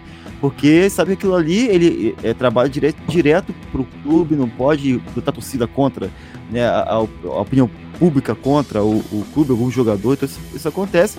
Como também de, acontece no caso da Multishow. Multishow, como é um parceiro de longa data, é um parceiro mesmo. É um é parceiro é, comercial. Não, não, não, tem, é um parceiro comercial. Então eles têm que só apresentar, não tem que ter. Às vezes até o cara que tá lá, até, às vezes até ele tem essa opinião, mas ele não pode falar. Se ele fala, ele perde o emprego, ele perde. Então o cara acaba segurando aquilo ali.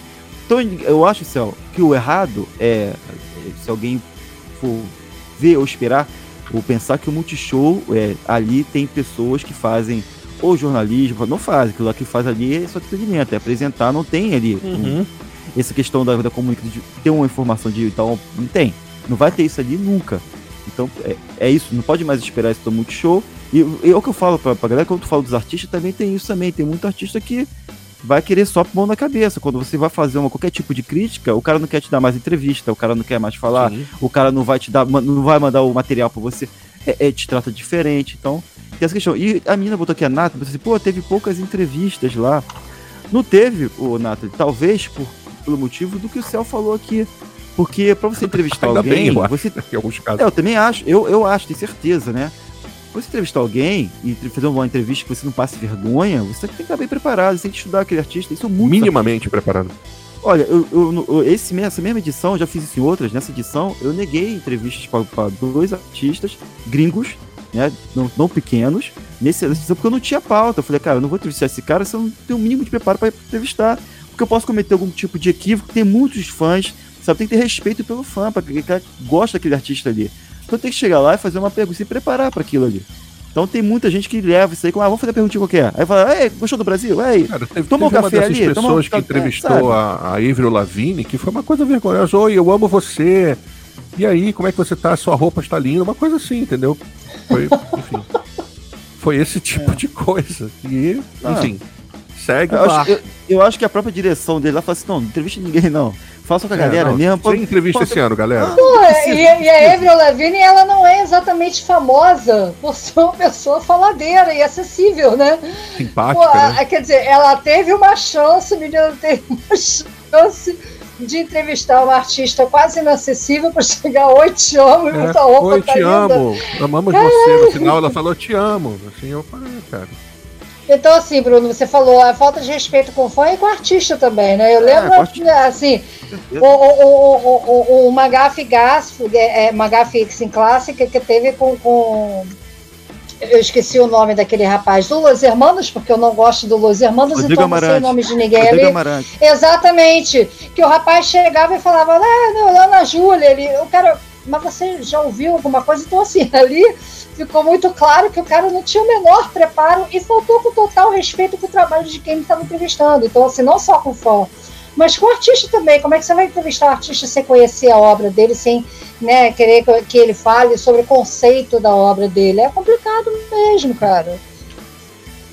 E tem, a galera do Multishow não estava preparada, não. Eu ia falar. Eu ia falar o que a Nathalie está colocando agora, que Guilherme Guedes falou da barriga do show da Mega. Aliás, a gente vai falar desses shows horrorosos daqui a pouco, né, Bruno?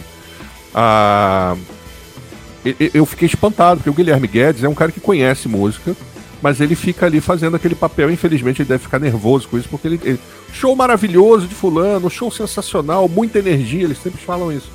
Mas ele criticou a barriga do show da Megan Thee Stallion, né? A barriga teve dela. realmente. Que ela chamou uma galera, assim, pro palco, aí depois desceu essa galera, chamou mais uma galera, ficou ali uns 20 minutos com a galera tirando foto com ela, tipo, tipo não E sem tocar nada, sem é. som, né? Sem, sem. O show Isso. parado parou o show pra essa, pra essa turma chegar e ele falou, não, houve uma barriga ali, não sei o quê. Fiquei até espantado, entendeu? Ele falou realmente com, com propriedade. É algo distoante. Então, de repente, se você parar o seu show por 20 minutos e ficar de enrolação, talvez o Multishow critique a sua atitude, né? Artistas, fiquem de olho nessa dica, pode ser que vocês, né? Enfim. Mas foi isso mesmo. Fora isso, é tudo muito maravilhoso e sensacional. Antes de chegar nos, nos shows, nos shows é, dos shows que nós achamos é, decepcionantes, decepcionantes, ruins mesmo nessa questão. Ruins, aí. muito ruins. É, muitos ruins. Eu queria falar de, alguns, de algumas bandas, é, dos, de alguns medalhões, né, que fizeram alguns, que todo mundo vai perguntar aqui, quem não falou desses shows? O que vocês acharam, especificamente em ordem, dos shows é, do Iron Maiden e do show do Coldplay? Que foram dois shows que todo mundo tá falando pra caramba opinião de vocês sobre esses dois shows. Inclusive, tem alguém que botou aqui que o show do Coldplay foi playback. E eu, e acho que foi o SBT que botou isso aqui. E eu vi o, o Regis falando isso em algum programa. Só que assim, gente, eu vou falar por mim. O tá? Regis, pra, pra ele, tudo é playback. É, né, isso eu vou falar por mim. Eu, eu tenho muito. Eu, eu não tenho essa capacidade. Eu vou falar, talvez eu seja pessoa desprovida disso. Também de não tenho. Analisar quem tá com playback ou não no show. Acho, ainda, ainda mais estando lá no meio da galera. Em alguns saber. casos até dá, tipo, Justin Bieber tava com playback. É, e, percebeu. E, e, tipo, o Post é, Malone eu... também, em alguns momentos, também. me pareceu playback. Sim, mas o Coldplay, é. sinceramente, eu não consegui perceber, não. Tem outras é. questões no show do Coldplay pra gente falar. Mas playback. Não vi o show do Coldplay inteiro, não, mas o pouco que eu vi, não tinha playback ali, não. Não tinha, não. não eu, eu, tudo, menos é. playback. Eu acho assim, eu, pelas informações que eu sempre tive, eu, nunca vi gay falar de Coldplay usar playback. A primeira vez que eu vi foi agora. Já ouvi falar que o Muse usa, que não sei o que. Eu também, mas eu não posso comprovar. Agora, é o Cold Playback, então. Eu nunca ouvi, mas eu, mas eu, mas eu, mas eu, mas eu vi. Eu, Rebatizou a banda. Cold Playback, mas eu acho que não tinha não, gente. É maldade fazer isso. Não, tinha não, não tinha não. Mas aí, o que vocês acharam desses dois shows especificamente? O Iron Maiden, voltando aqui mais uma vez, depois de 2019, né, com um show praticamente parecido, tirando três músicas iniciais ali, teve uma outra inclusão. E o Coldplay fechando aquele dia lá com, com debaixo de chuva. Cara, é, Iron Maiden é Iron Maiden ainda, né? Eu acho que o Iron Maiden é Iron Maiden ainda. É, o Bruno sabe disso, que o instrumento que mais me chama atenção numa banda é a voz, sempre fui ligada na voz mesmo. O, o Bruce ainda canta, mas já tá cansado, entendeu? Mas assim, não houve nada de muito surpreendente, teve, teve até momentos cômicos ali, entendeu? Do, do, do Bruce lutando com o Ed, sabe? Mas é um show para fã, realmente. Um show até para quem não é fã, mas que esperava ver aquele show. Acho que não foi nada surpreendente, não. Mas, assim, me cansou um pouco porque eu não sou essa fã toda do Iron Maiden, não. O Coldplay entregou. essa frase, né, Cel? Entregou tudo. O, o Coldplay. Nossa, é verdade. O Coldplay. Tudo ele entregou o que ele, o que ele, o que o pessoal já esperava também. Nenhum, nenhuma das duas bandas para mim teve nada além do que o, o, esperado, não.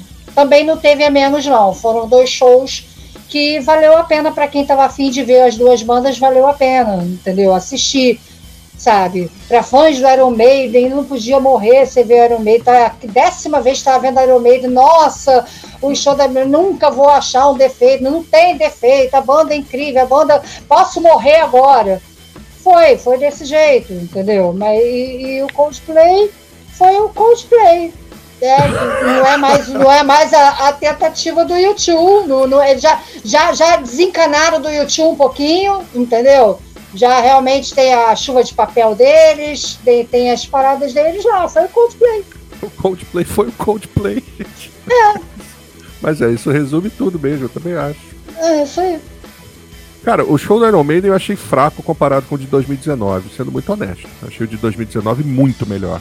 Muito mais redondo, muito mais técnico. Achei uma coisa assim mais. É, fez mais sentido aquela turnê de hits, né? Uma coisa assim um atrás do outro e tal.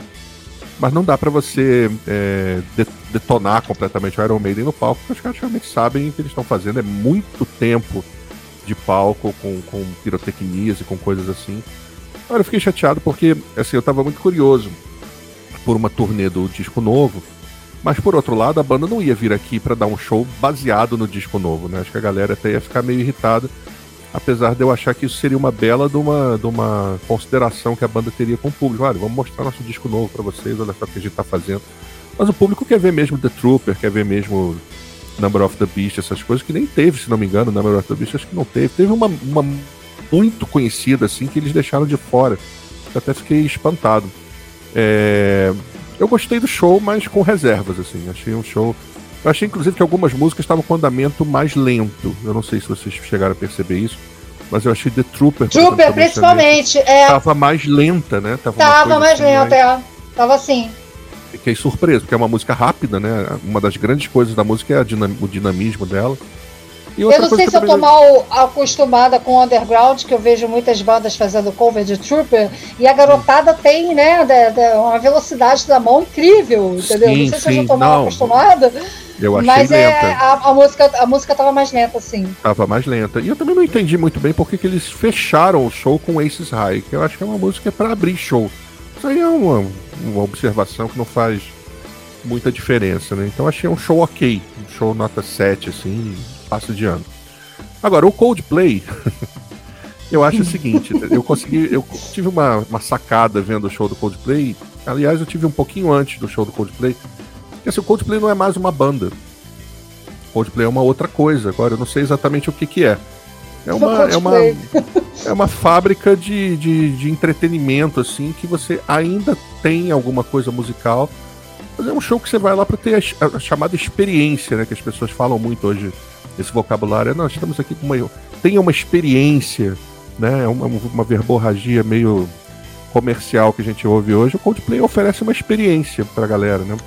Tem música também, mas tem, tem telão super cheio de coisa. Tem ali palcos que ficam piscando, tem a pulseirinha que você dá pro público que vai brilhar na, na cor da música, no ritmo da música. Tem aquela coisa de você estar tá ali ao lado de uma banda que realmente é uma banda de, de nível mundial, de, né, de sucesso global. Mas é uma coisa meio Disney, né, cara? É uma coisa assim, você vai num, num parque daqueles da Disney e você tem aquela experiência. Ah, vou lá no, no Universal Studios, vou andar no brinquedo lá do não sei o que. É tipo um show do Coldplay. Ah, agora vai tocar essa música assim do, do, A reação da plateia é uma reação que eu acho uma coisa assim. Over, né, cara? Mas é, é o que eles querem, que eles oferecem uma coisa over também. Eles é tudo muito intenso, Hum? pico muito alto, né? não tem um descanso. O show do Coldplay é uma coisa, uma experiência intensa que eles proporcionam. Eu não sei se isso é bom. Assim, eu pessoalmente acho que, que, que deve, um show deve ter seus, seus, seu ritmo, né? Sua, sua cadência e tal. Eu acho que Coldplay é, é, é tudo, tudo muito, muito acima de tudo, né? Eu acho uma coisa meio atordoante, sendo muito franco, né? Mas pode ser só a impressão que que eu tenho e tal. E eu acho esse último disco do Coldplay muito fraco, né? Eu acho que isso ficou provado no show, porque o show foi baseado nessas, nas músicas desse último disco, inclusive aquela, Bruno, aquela que é o do golfinho, lembra? Eles cantaram lá com uma marionete e tal, aquela coisa. Então ficou uma coisa muito. Sei lá, gente. Bom, cada época tem o seu mega show, então acho que o público de hoje tem mais o que curtir. Eu fico pensando a pessoa que nunca foi num show, de repente dá de cara com aquilo, deve ser um troço realmente inesquecível, né? Você vai montando ali o seu gosto. Mas eu, sinceramente, pessoalmente falando, para mim isso é, é, é uma coisa over, né? Eu preferiria ouvir um, ter uma outra experiência com com música, com um show de música que não fosse essa do, do show do Coldplay. Ó, pessoas pedindo pra Noemi estar aqui sempre, tá vendo aí, Noemi? Tá vendo? Gente É, pra ela, né? é, eu quero até comentar uma parada que eu escrevi ali com relação ao andamento da música do, do Trooper, entre outras, do Iron Maiden. É, eu tenho uma teoria. O, como eu falei, sou ligada em voz. O vibrato do Bruce Dixon, ele tá mais lento, ele tá mais devagar. Manter esse vibra, o vibrato que ele tinha antigamente, ele tá com mais dificuldade de manter. Então isso pode afetar o andamento instrumental da música. Então, talvez a própria banda tenha realmente atrasado o- o- a velocidade, porque geralmente é o contrário. A banda ela aumenta a velocidade de suas músicas nos shows ao vivo, justamente para contagiar a galera. Isso é de praxe, né? Isso É toda verdade. banda ela aumenta a velocidade das suas músicas. Mas eu acho que ali você percebia aqui na transmissão, Bruno, que o vibrato do Bruce Dixon ele estava mais, mais alongado, entendeu? Ele estava com mais dificuldade de finalizar a, a- a nota vocal dele. Então, acho que talvez, é uma teoria, mas talvez tenha sido isso que tenha feito o andamento da música atrasar um pouquinho para facilitar para o vocal, entendeu? Talvez. Então, o Gustavo falou que assim, que o. Que ele achou que não tava lento comparado ao original, mas porque como o Iron Maiden toca mais rápido ao vivo, pra gente soou como tivesse realmente mais lento. Ah, pode toca ser. mais rápido. É, Teve alguém que falou aqui na questão do. do, do Coldplay das, das máscaras. E que ali pode ter rolado o tal do playback que estão falando aí. É, eu vou ser sincero, tipo, como tava muito longe, eu realmente não tive essa impressão. Talvez alguém estivesse mais na televisão, vocês que assistiram, ou alguém que assistiu, estiver mais perto, pode falar. Eu tava muito distante, tava chovendo pra caramba, ou seja, chuva, capa e longe, você não consegue reparar essas coisas, esses detalhes aí. O que acontece é que o Céu falou, o Coldplay hoje é uma outra vibe, é um outro show. A gente até conversou sobre isso é, é, mais cedo, né, que o show de 2011 do Coldplay, eu quando ouvi, eu falei, caramba, que show legal, porque o repertório era melhor. A banda tinha discos melhores. A banda vem com discos em decadência, cada um disco mais, mais fraquinho que o outro. Esse último agora eu achei mais fraco que o anterior. Então, sim, quando vem com um repertório em onde cinco músicas desse repertório são do di- disco novo, eles começam, eles já veem que isso não tem tanta importância. O que é importante hoje em dia pro Coldplay é fazer um show de visual deslumbrante, que eles conseguem fazer. Eles, como eles entregam isso. Uma coisa meio, É, meio É. efeitos especiais, né, cara? Uma coisa assim que já não é mais só música, é uma outra Isso. experiência. Assim. Assim, pra quem vê pela primeira vez, assim, eu vi no Maracanã e eu achei, caramba, coisa bonita e tal. Aí quando você vê de novo, e aí você fala assim, ah, já não. É igual tipo ver hora bem três vezes e tal. Você pode achar, ah, não, não, não surpreende mais tanto. O Michael Menezes, que é nosso amigo do Portal Rock Press, viu pela primeira vez e ficou, deslumbrado com o Coldplay. Eu já não, sabe, porque eu já tinha, vi no Maracanã, eu achei até mais fraco do Maracanã esse show, pela questão do repertório. A gente vai me, vai me discordar, ah, tá falando besteira aí, mas, mas é a impressão que eu tive, pelo menos, esses dois shows, assistindo os dois shows em loco, entendeu? Já o show de 2011, eu, eu quero que algum fã de Coldplay que esteja aqui, que vem aqui, venha falar pra mim que algum show do Coldplay que daqui de 2011. Eu duvido, porque o show de 2011 eles conseguiram ali se juntar. A questão do aspecto visual, que nem tinha tanta coisa, era só chuva de papéis picados, algumas coisinhas, o Chris Martin sempre muito interativo e tal, sempre foi dele muito carismático. E o Aliás, é, é um baita de um frontman, isso a gente tem que fazer É, justiça, é- né, cara? é o cara verdade. sabe fazer. Verdade. O cara sabe fazer a coisa. Mas, Entendeu? enfim. Esses, esses, esses foram assim. Até música em português teve, né? Versão em português de Magic, né? Os caras tocaram. Enfim, é uma banda que, enfim, oferece um espetáculo extra música, né? Então, nada errado, mas também nada a favor. Agora, o que teve de frase motivacional nesse Rock in Rio também. É o Vou te Coachplay, falar, né? É o o Coachplay. Mas não só, não só com Coldplay, mas com acho que muitos artistas, né? Do pop principalmente, com Aquela frases cantora Jessie J motivacionais. é especialista em frases motivacionais, né? Pois é, ela mandou todo mundo até fechar o olho. Vamos meditar agora. Ela mandou todo mundo É. fechar o olho. Foi, foi uma parada assim, entendeu? Esse ano foi bater o recorde. O Roberto deixou chamar a atenção pra uma parada aqui que eu queria até destacar, porque é verdade mesmo. Que o show dos pés precisam estar desligados. Muita gente reclamou isso no show da Maiden. E eu assisti o início do show da galera, porque eu não cobri, que cobriu foi outro colaborador. Mas eu quis assistir o início do show que eu vi de um outro palco. E estava o som um pouco mais baixo. Só que o Michael Menezes, que estava lá esperto, ele falou que a galera gritava, aumenta! E começou a gritar, "Ah, aumenta, aumenta, para aumentar o, volume do, do som. E algu- algumas pessoas reclamaram disso. Mas pode ser também, e aí eu vou dizer pela experiência de andar aí, não assisti show muito perto, não sou igual o Marcos Bagato que via mais lá de perto, eu assisto mais de longe, mais distante, até para ver como é que a galera tá lá mais, mais distante do palco, não aqueles fãs mais dedicados. É, tinha um PA ali exclusivamente do Rock na metade que eu achei que aquele PA ali não tava muito legal de som. Pode ser isso também, não sei. Ou sei onde o Roberto estava. Ele pode dizer também, depois melhor comenta aqui embaixo onde você estava, se o som estava chegando lá mesmo, se melhorou, depois, que- depois falaram que o som melhorou. Eu também não tenho essa, essa informação, entendeu? Quando eu tava no meio da galera o show inteiro. É, deixa eu falar com vocês, deixa eu só ver os comentários aqui, tá pra ver se tem alguma coisa interessante, pra gente puxar um outro assunto. Hum, o Alex perdeu a resenha do Iron. Daqui a pouco, ó, vai acabando aqui, a live fica. Você volta e assiste e comenta aqui, pode comentar também. Não, ele pode opinião. voltar o cursorzinho e ver, meu Deus. Agora. Aí, ó, Renata ali, ó. 2011 estava lá, fui dessa fase, da fase colorida, depois só ladeira abaixo, musicalmente falando. É o que eu achei no caso da questão do, do, do, do repertório. Assistiria o show do Coldplay se eles tocassem para chutes na íntegra e algumas que do A Rush Blood of the, to the Head, que é meu disco preferido do Coldplay, se não, nunca nessa existência. É, eu até, quando, eu fiz, quando eu fiz o texto lá sobre o Coldplay não ser mais uma banda, eu questionei isso. Eu fico pensando no fã do Coldplay que quer ir ao show só pra ouvir música. O cara não consegue, cara. O cara não consegue, porque a banda não permite que ele só preste atenção na música. Ele vai ter que se conectar com toda aquela parafernália ali e o cara não vai conseguir ter. Então, deixa eu prestar atenção nessa. Olha, tem um arranjo diferente aqui. Não, isso não, não, não existe. Essa é uma, é uma tijolada que o cara recebe na cara em que tá ali incluída a coisa da música, mas ele tem que. Não, agora olha só, uma marionete. Olha, a luz tá na minha pulseira, tá não sei. É tudo muito. Cara, é, é muita informação. É Olha a pulseira que Já- ninguém já devolveu no final, É, né? eles, eles ficaram espantados. Nossa, ninguém devolveu a pulseira. Nossa, ninguém devolveu galera a vai. pulseira. A galera vai ver filme 3D no cinema e sa- sai maloca o óculos, pô. Sai com óculos no rosto, né? Sai com óculos no rosto ainda, assim. Não, no mínimo, algumas notícias do Brasil esse cara deve ter. Não sei como é que é lá fora, mas pelo amor de Deus, né? Ah, o cara foi achando que tava na Terra dos Sonhos, aí se deu mal, pô. É. Teve um... eu tô lembrando de um caso que eu não sei se a galera vai lembrar disso aí. Um show do Ozzy teve no HSBC, hoje chamado Juness Arena, que o Zac Wade, né, deu, ele dá a guitarra pra galera tocar e depois pega de volta e a galera não devolveu. E ele Ah, desceu, desceu o pé da vida, maluco. Ele perdeu, que- quebrou a guitarra, ficou irritado. Foi uma confusão, o show acabou ali, cara. Porque a gente falou, amigão, Brasil, cara, é isso. Aqui ninguém vai. Pega, acho que é presente, cara. É engraçado. É, se liga aí.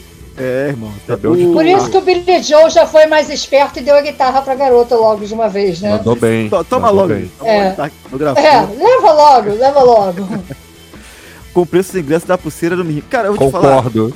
Evelyn, eu pensei isso. Eu falei, pô, pedi pra devolver uma pulseirinha, cara. Deixa eu levar uma pulseira de, de lembrança, É, né? Cara. É, Pô, peguei que- chuva, que peguei gente chuva mais pelo avarenta porra. do cacete, pô. Caramba, e pegou chuva pelo Coldplay. Porra, isso, é- isso é pulseira de, de brinde de festa de 15 anos, pelo amor Não, de cara, o, Deus. cara, o cara viaja Porra, de jatinho. dois o cara conto uma pulseira coisa. Muquirana, cara. Fica muquiranando aí pulseira. Pô, aí fica depois falando positividade, o cara é mó mão de vaca. Como é que você vai lidar com isso? Né? Ah, positividade, não tem que lidar com as materialidades da vida. Sei, o cara quer que devolva É, a pulseira. desapega. É, é. Mentiroso, charlatão. Não, mas, é, mas tem, tem essa, tem essa questão. A, a Nata falou que tem a sendo vendido no Mercado Livre. Detalhe que só funciona é demais, show. hein? Aí é Eu vou demais. Eu não queria de cama pra conversa off, Rock in Rio, não, mas vou contar a história aqui. Que uma vez na, na Hard Rock Café, vocês sabem que lá botavam uns instrumentos lá, como fosse das bandas que tocaram no Rock in Rio. e um dia eu entrei na internet e o cara vendendo baixo do, do Billy Gold do Face No More. Porque teve uma briga no Hard Rock Café, quebraram, levaram o instrumento, alguém meteu o carro e levou. E, botaram vendendo no, no Mercado Livre, cara. cara. Muito impressionante. E quando eu conheci o Billy, perguntei pra ele, vem cá, o teu baixo deixou? Disse, não, cara, aquilo era só uma demonstração. O meu tá comigo. É ruim que eu ia doar nada, assim, que baixo que eu tenho comigo desde o início da, da carreira. Então a galera pega e bota pra vender logo, irmão. Quer É, saber, fez não. bem, fez bem, nosso amigo Billy. Mas é isso. Ah, Ó, amigos, deixa eu falar com vocês. Agora, a gente falou, começou falando da transmissão. Queria falar, é, perguntar vocês o que vocês acharam também da cobertura, né? Das opiniões sobre o show. A gente tava falando sobre a questão do, do chapaparanquismo, do, do show do Maneskin, do show. O que vocês acharam dessa, da cobertura em si do Rock in Rio? Porque eu vou dizer uma coisa que eu achei muito pouco, muito pouca informação referente a algumas coisas básicas. Por exemplo, transporte urbano. Eu fiquei sobre pouco disso, quis até buscar informação sobre isso, por quê? Tem uma coisa que a galera tem que saber, eu fui na, na coletiva logo antes, né, na prévia, na preview do Rock in Rio, e lá foi exposto pelo, até pelo Roberto, pelo próprio Eduardo Paz, que o, o Rio passava por um problema é, da questão da estrutura dos BRTs, né? Uma crise, né? Que ficou, ficou o prefeito É, antigo. detonaram os BRTs, né? O Detonaram. cara tá comprando 700 BRTs agora. Eu não sou fã do E- Eduardo Paz, não. Muito pelo contrário, É. mas ele tá fazendo isso. Então, Tem gente reclamando, ah, por que não tem estação do BRT como funcionou em 2019? Porque não tinha BRT esse ano pra colocar, não teve, não tinha ônibus. Então É. o Rock in Rio com o Eduardo Paz, não sei, fizeram esse lance de botar o Express pra tentar ajudar a é, cobrir essa questão aí do, do- da falta de BRTs. Talvez em 2024 possa voltar a ter os BRTs de novo. A gente vai saber em 2024. Agora não dá pra saber se isso foi se é verdade mesmo ou se não é. A gente vai saber em 2024. Mas eu vi muita pouca gente falando sobre a questão, como funcionou isso. A questão do transporte urbano, a mobilidade urbana, para mim é uma coisa que tem que sempre ser falado. Porque o Rock in Rio para a cidade inteira. Se o Rock para a cidade inteira, tem que ser falado isso, tem que ser falado mais, inclusive. Sobre o problema, eu ouvi muitas questões, ouvi algumas questões pessoas falando de furtos lá dentro, da própria briga. Eu fiquei sabendo ontem que as pessoas estavam um pouco divulgando isso. Então isso tem que ser mais divulgado, mais falado. E que vocês ouviram de cobertura de Rock in Rio aí que eu lá dentro, na preso ali dentro, talvez não fiquei sabendo? É, eu acho que o transporte foi a maior reclamação, né? É, teve até meme de pessoal reclamando que leva três horas para chegar no, no, no Rock in Rio e, e o trabalhador carioca passa por isso todos os dias, né? Então, assim, mas o transporte realmente foi a maior reclamação disparado de quem foi para o Rock in Rio, nos grupos que você via de, de Facebook, o pessoal trocando informações, principalmente para quem é de fora da cidade, querendo informações, querendo trocar informações, e, e as pessoas falando, cara, tá difícil esse ano, foi um ano mais difícil do que no ano passado, pelo que eu vi, né? A Amanda cobriu pro, pro Célula Pop lá, mas ela pegou a caravana aqui, quase na frente de casa, Daqui de e Niterói. né? parou lá, é, daqui de Niterói, lá quase na frente de casa, e foi, foi direto para Barra de Tijuca sem paradas. E a volta a mesma coisa. Então, ela não sentiu muito essa dificuldade, não. Mas para quem não tinha isso, tal do, do, do, do Rock in Rio Express, né, que não funcionou, que foi uma loucura, principalmente para quem é de fora ficou assustadíssimo com, com, com a dificuldade que foi todo mundo igual lata de sardinha, que foi realmente disparada a maior reclamação. E os furtos também eu fiquei sabendo agora essa semana. Que eu comecei a ver relatos e mais relatos de furtos né, de, de, de, de celulares dentro do Rock in Rio, coisa que eu nunca tinha visto também com, com, com essa ostensividade, não. Entendeu? Que foram as duas coisas que mais, mais é, é, reclamaram nas redes sociais. Não, como você falou, não vi isso em nenhum meio de comunicação. Entendeu? O pessoal falando sobre isso, não. É, é isso que eu ia falar também. A, cobertura jornalística do Rock in Rio evento eu também não vi em nenhum lugar, para ser muito franco. Talvez tenha tido em algum algum G1 da vida, assim, mas eu, eu confesso que eu não, não me liguei e também não vi com destaque, assim, tipo, há um problema de locomoção, deveria ter um destaque se houve isso mesmo, mas eu não vi isso acontecer. Agora, a cobertura dos shows, assim, lamentável como a maioria das vezes, né? É, a gente tem que realmente confiar nos veículos independentes para fazerem a cobertura é, dos shows. Então, assim, não. Confesso que, assim, eu como tava eu mesmo fazendo a cobertura, eu quando faço isso eu não fico prestando muita atenção no que as outras pessoas estão escrevendo, até mesmo para eu não, não viciar, de repente, algum olhar meu e tal. Mas depois eu dei uma olhada aqui e outra ali, mas nada, nada muito impressionante, não. Só o, aquela, o chapa branquismo que existe no Multishow, infelizmente, respinga em alguns veículos de comunicação que estão ali para cobrir e que só fazem aquele, aquela mesma é, metodologia do Ctrl-C, Ctrl-V, né? Só que no caso aí é o, contra, é o chapa branquismo completo e absoluto. Nossa, a plateia estava emocionada, foi um show energético, a gente ouve aquela romaria de clichês, assim. Então, fica difícil. Vamos entrar então nos, nos shows, nos shows é, decepcionantes, né? Nos piores shows aqui que a gente viu no Rock in Rio. O que vocês acharam que não deveria o pior nem de estar lá? É, o, o pior. The Roast. The Worst Concert. Olha, é difícil dizer isso, hein? O pior de todos. Mas eu acho que foi a Megan Thee Stallion, cara. Esse não show. Esse show é, da menina dos 20 minutos. É, né? É, cara, isso aí. Assim, porque o show dela, tudo bem que é um show de hip hop, que a gente não tem que ficar muito exigente com determinadas questões técnicas no palco, porque é uma outra onda, né? Agora, o show dela consistia nela e um cara que. o cara tava plugado, no, tava um laptop assim do lado. Era um cara fazendo um som ali que você pode encontrar na, na, na, na, lanchonete da esquina da sua casa. De repente, o cara ali com o laptop, a mesma configuração. Ali fazendo as batidas, entendeu? E ela ali, a cada música era. Vocês têm que amar o seu corpo, essa coisa do coaching, né? Do, da positividade. Vocês têm que amar, não sei o quê. E aí mandavam uma música que era, ah, porque eu faço, eu aconteço, não sei o quê, porque eu sou poderosa e tal. Aí terminava a música. Não, você tem que se amar do jeito que você. Ou seja, uma contradição assim constante, né?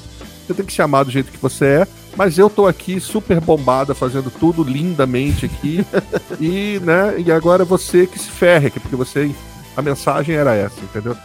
Musicalmente ridículo, assim, eu não sei como é que uma artista como essa pode vir para um Rock in Rio num palco mundo. Não sei que critérios, né, cara? Mas ó, esse para mim eu acho que foi o pior. Eu não sei se foi esse ou do Post Malone, cara, porque do Post Malone talvez houvesse ainda uma expectativa, porque o cara é muito conhecido, o cara é muito famoso. Mas é um show, assim, esses shows de, de, de trap, cara, são o cara com o microfone tchau, entendeu? É um palco escuro atrás dele. E o cara tá ali e se espera que o cara pelo menos cante as músicas ali. E houve a tal suspeita de playback no, no show do Post Malone, né? E ele ainda tinha um, um um, é exatamente isso, a buzina do DJ com as vuvuzelas de 2010. Cara, eu fiquei achando, esse cara tá em que época, cara? O cara pê, fazendo uma coisa assim de uma música para outra. Disseram assim: olha, você vai lá América Latina, é isso aí que eles gostam, toca lá até explodir. E aí, mas então, o Post Malone é, é, com aquela roupa, né? O cara parecia que tinha vindo com uma roupa, um pijama, né? Uma coisa assim, meio bêbado. E chegando lá, tropeçando no palco. Eu acho isso uma sacanagem, né, cara? Eu acho que Enquanto é, muitos o acham Malone, legal, ele foi. É, ele foi a displicência em pessoas é, no palco. Exatamente, mas, mas um pouco caso, assim, né? Assim, ah, Dani, se vou dar um show aqui, mas um abraço, eu não quero nem saber, entendeu? Vou... É como se eu estivesse no quintal da minha casa tirando lixo, é isso que eu tô fazendo aqui. E tô aqui faz, é. fazendo show. Tá? Muito, muito é. triste. Mas não foram só esses dois, não, hein? Tem uma lista enorme de shows ruins. Olha, não é pouco, não. O Alok, né, cara? O que é o, o DJ Alok, né? o, o, o Alok é, é todo, o... todo ano o Alok tá no palco mundo, né, cara? Todo, não, cara, o Alok, eu tenho uma outra teoria louca também, que o Alok tá em toda parte. Não tá só no palco mundo. O Alok tá na, na, na, Vila Mix, lá em São Paulo. O Alok tá no Rodeio de Barretos. O Alok tá no Planeta Atlântida. Ele faz um show de baixíssimos teores de música eletrônica que todo mundo quer aquilo. E o público, e o público topa aquilo, entendeu? Ele fica lá com um playlist e ele fica fazendo umas, umas coreografias ali, porque ali tá tudo desligado mesmo, ele faz umas mixagens antes. E tem de Bon Jovi a Seven Nation Army misturado com qualquer outra coisa que você encontra ali no meio do caminho. E dessa vez. Eu não sei o que é pior, o, o, o Alok ou, ou o Marshmallow. Era isso que eu ia falar, dessa balde vez ou veio a sem versão balde, do- não sei. Veio a versão multiverso da loucura do Alok, que é o Marshmallow, né? o cara mete aquele balde sorridente na cabeça e pode ser qualquer um, né, cara? Pode ser até Era o eu. Bruno. É, então. Que provas a gente tem que não, não era o Bruno ali fazendo? Não, o, ma o mar Marshmallow foi impressionante aquilo ali. Aquilo ali porque é, é até meio ridículo ver aquilo no cima do palco. Não dá, meu irmão. Não dá. Eu, eu- eu- coloco o Marshmallow certamente na, lista, na minha lista dos top Cara, 3. e tem a Coca-Cola do Gente. Marshmallow, você sabia disso? Com todo, com todo o respeito, com todo o respeito que eu tenho aos DJs do mundo, colocar um. DJ sozinho em cima de um palco como o palco mundo, pra mim não tem sentido, entendeu? Com todo o respeito que eu tenho ao trabalho deles, mas pra mim colocar um DJ em cima do palco mundo como um grande show de, de um dia de festival inteiro, pra mim não faz sentido. Eu, eu não tô vendo ninguém, é, é, é, enfim, não faz sentido. Muita gente Eu também faço só isso falou. com um CD aqui em casa. Muita gente falou, falou mal e bastante de um show que era muito esperado aqui. Teve uma, uma grande. Né, a galera esperava que viesse, que fosse confirmado. Que foi o show da Avril Lavigne. O que você achou da. Avril Lavigne? É uma pessoa sem sangue no palco, né? Ela fazendo ali uma versão pálida, assim, das músicas e com um público que se ela mandasse o público fazer qualquer coisa, o público faria ali, porque tava na mão dela. Mas eu não sei se era a banda, não sei se era ela, ou se a voz dela de repente Era ela. menor desse dia. Eu acho que ela tava muito. uma coisa meio fake, assim. Eu não sei também, um sentimento estranho. Apática, achava- né? É, apática, é, meio devagar, entendeu? Meio cansada, não sei o que que era. O contraste dela com a Demi Lovato, que elas atuaram ali na mesma área, mais ou menos musical, assim, era impressionante. O show da Demi foi 500 vezes mais energético e tudo mais, enquanto o da Avril Lavigne foi um troço, assim, broxante. Acho que não tem A Demi foi com. A Demi, a Demi foi com sangue no olho. E ali a Avril é, é, é- é o que a Amanda até comentou comigo, que a Amanda estava lá também. Ela falou assim: mãe, a, a- o cabelo dela, a cara dela, o corpo dela, a voz dela, tudo parece a mesma coisa de 20 anos atrás. Mas a postura dela é completamente diferente. Era uma velha que estava ali. Era uma mulher de 40 anos que estava ali, tocando para um bando de adolescente e estava cantando aquelas músicas por pura burocracia. Porque ela foi paga para cantar aquelas músicas de 20 anos atrás, de quando ela era adolescente, que não fazem parte mais do universo dela hoje, né, existencial, vamos dizer assim. Mas ela estava sendo obrigada a cantar aquilo ali. Então a impressão que deu é que ela realmente estava contra a vontade. E é uma pena porque o disco recente da Avril Lavigne é bom. O tal do Love Sucks. É um disco ouvi. forte de, de punk pop pesadinho, entendeu? Equivalente um pouco ao da, da Demi Lovato, Fuck. E ela deixou de lado, ela realmente ficou cantando as músicas dos 21 anos, lá 20 anos daquele disco dela de sucesso, o Let's Go, né? E aí ficou nessa onda de ficar reprisando maiores sucessos e tal. Deve ter tocado uma ou duas músicas do disco novo, que repito, é bom, vale a pena ouvir. É, Agora- mu- mu- muita gente falou também, Céu, que a questão da. da- antes, quando ela foi escalar pro line-up, as pessoas falavam, ah, ela tá no palco mundo e no palco Santos. Isso foi a maior reclamação que tivemos quando ela foi escalada no, no Rock in Rio. E muitas é, informações que as pessoas falam é que o show do palco Santos estava muito baixo. Então talvez isso tenha influenciado, não sei, negativamente, que eu não assisti esse show da Avril Lavigne. Então estava muito baixo. E, e, inclusive, tem uma lista que saiu no Globo, né, no G1, dos piores shows do festival. Ela ficou em primeiro.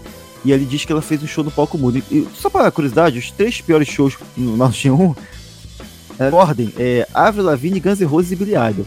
Então, é só para vocês terem uma noção do que, de como tá escalado esse pop aí.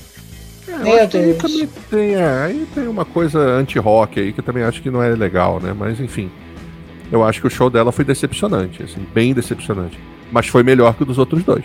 Achei que o show ainda foi um pouco melhor que o do Billy Idol e um pouco melhor que o do Guns N' Roses, assim, por conta de questões técnicas, porque a princípio o som tava ok, a voz da menina tava ok, ela só achei uma coisa apática, assim, pálida. Mas, enfim. Acho que os É, fãs show gostaram. Os fãs estavam. É, os fãs estavam ali correto. desesperados, felizes e, enfim, isso justificou. É, A, a Evelyn botou uma coisa que a Roberta Medina realmente disse que ela demorou a responder por isso ela ficou no Sunset. Ou seja, ele dá a confirmação dela no festival. Ah, faz sentido. E acabou caindo no Sunset por causa, por causa disso. O Gustavo tá falando que ele não achou o show do Billy tão ruim. Pode ter sido que ele, que ele viu na TV, mas o Céu viu também na TV. Então o Céu também teve essa impressão. Então, tipo, pode ser. Realmente, não foi um show a, a... desastroso, horroroso, mas foi um troço assim, muito decepcionante. Eu esperava mais, bem mais. É, talvez o, o, Gustavo também tá naquela questão igual você, Céu. Tem, ficou meio da coisa mais afetiva de, do, do, da boa vontade com o Bilhado, pô. Coitado é. do Bilhado, não. Porra, o Bilhado, a gente, a gente, sabe do potencial do Bilhado. Porque o Bilhado, inclusive, lançou agora um, um EP, eu achei bem legal, Bom, né? Dizer, né? Tem é. bastante do EP do Bilhado. Então tem essa situação aí também. Gente, vocês querem é, destacar mais alguma coisa aqui do Rock in Rio? Alguém aqui que está no chat quer que a gente fale sobre mais algum show especificamente? Nós não, não falamos, já faltou de falar de algum show que merecia ter falado aqui. A gente não falou, lógico, de muitos shows aqui, a gente está falando muito de um resumo, mas que merece mais entrar talvez nessa nossa discussão aqui que vocês acham que a gente tem que tocar. A gente falou do Offspring, falamos do Green Day, falamos da Demi Lovato, falamos do Post Malone, falou do Guns N' Roses, falamos do Dream Theater, do Iron Maiden, é, não falamos do Gojira. Gojira, eu gostei bastante do Gojira, tá? Eu destaquei, inclusive. É, minha, o Gojira foi um belo show. Na minha. Gostei um show bastante. É, primeiro, não é um medalhão, né? Não é uma banda muito popular. É, entrou substituindo o Megadeth, né? Exatamente, que seria o Megadeth a, a, banda, o medalhão desse dia do palco mundo. Eu achei bem legal o show do Gojira. Muito um bom. diferente, né? Show técnico para prestar atenção na música, vibrante, assim, um show fodão. Eu achei que, que é. prendeu, achei até que o Gojira fosse fazer um show também mais ameno, por, porque vieram em 2015, não, não é exatamente tanto tempo assim né, vieram substituindo outra banda, então eu achei que eles fossem é, é, ser até mais contidos do que a, a, exemplo de System, né, que veio um ano, depois veio outro, e no ano seguinte veio mais. Ah, a gente já tocou já uma vez mais aqui, down, agora. Né? É, mais down, exatamente. Uhum. Então achei que. E me surpreendeu. Eu, o cara veio até todo também politizado. O cara com, veio todo paramentado, indígena. Com, exatamente, totalmente. É, foi, foi político ali também, então é mais um tom politizado, né, do show também. Esse ano até Vevete, até Vevete Nossa. foi politizada, né, Céu? Olha, eu vou dizer. Até é, ela foi. O pessoal tá achando que ela se posicionou ali, nossa, nossa que ela se é. posicionou. É. Ela veio, pessoas... ela, ela, entrou no palco tocando Guns N' Roses, né? Nossa, mas que sensacional. É, Solon. Olha, eu vou dizer pra você, o, o Rock in Rio, vocês sabem, tem um, uma cartela de artistas que estão sempre presentes no Rock in Rio. A gente tem J Quest, a gente tem Capital, a gente tinha o Skank, que agora o Skank né, no, no, encerrou as atividades. Ivete, então. mas daqui a pouco eles esse... vão fazer turnê. Sepultura. É, Sepultura. É. Só que dessa vez todos estavam presentes no Rock in Rio. Todos. J Quest, Ivete, Capital, CPM 22, que também é mais um desses, e Sepultura. Cara, todos eles estavam presentes nesse festival. É só isso que eu tenho a dizer. Olha, Cara, mas Capital tava lá. Capital, o pessoal teve... falou que eu, eu tive gente, de, não, não é gente falando não. que foi um show legal do Capital. Não, não, não, não, não. Desculpa. 40 anos de banda, entendeu? Não, Porque foi não, legal não. o show do, do Capital, céu. Ô, céu! Não foi, meu amor, não foi não. Ah, não foi. E é isso que a gente tem que Você deixar viu? claro. Não foi. Ah. E teve o J Quest, né? O nosso grande J Quest, aquele, né, aquele espetáculo sensacional. E Ivete Sangalo, que na minha opinião é a mais irritante de todos, disparados, muito. E eu fui criticar ela no Twitter, eu botei alguma coisa no Twitter assim, vieram pessoas de, de esquerda me, me, me questionar, entendeu? Quem é você para falar disso? Eu preferi um, um, artista estrangeiro, genérico, qualquer. Eu simplesmente fui e apertei o bloquear e pronto. E agora eu não tô mais me irritando com nada. o... Mauro César, agora tô dando uma de Mauro César. Chego lá Mauro e bloqueio. Bloque. Isso. O... Quando a Evelyn falou aqui do Red Hot Chili Peppers, a gente, a gente lembra né, que o Capitão. Não, é outro que eu não aguento mais também. Dia. Não, não eles, eles, tocam no mesmo dia desde a primeira, desde 2001, né? Igual sempre Capital e Red Hot sempre no mesmo dia, meu público é sempre. Verdade, é verdade. Ah, mas tem, tem uma banda que precisa ser lembrada esse ano, hein? Por favor. Que é o Bastille, hein? O que é o Bastille, né? Ah, olha aí, a menina lembrando. O Bastille, cara, sabe o que, que parece? Parece que você chegou numa redação de agência de publicidade, fechou a porta e falou assim: agora vocês vão formar uma banda. Agora. E deram os instrumentos pro cara saiu o Bastille. Porque, pelo amor de Deus, cara, o que é aquilo? O que são aquelas pessoas, cara? o Bashir consegue ser um Imagine Dragons piorado. Olha que para isso é preciso, cara, ser muito bom, hein? Porque, olha, vou te dizer, cara, o Bashir é muito ruim. Eles fizeram um, cover de quê mesmo, gente? De uma música famosíssima. Um cover terrível. Foi, foi esse que fez The Killers? Foi esse que foi The Killers? Tem um The não, Killers. Não, não. Coisa.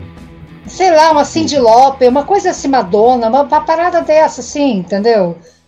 É, é, pegou um, um, cover também, ficou, ficou estranho pra caramba. Não vi o show todo também no Bastille, não. Mas é, também não vi o show todo do Sepultura com a, a Orquestra ah, Sinfônica. Eu, eu curti, eu curti. Eu sou não, a favor não, não, das fusões. De eu curti. eu sou a favor das fusões. Eu acho que Scorpions com, com, com a orquestra alemã, eu acho pô, legal pra caramba. É, o, o, André Matos trouxe muito a, a, a música clássica para dentro da, da, da, carreira dele e, e, eu acho incrível. Mas ali, bicho, não, não funcionou, não. Então, Sepultura com, com, com Derek ali, não, não sei, não, não funcionou. Para mim não funcionou, não.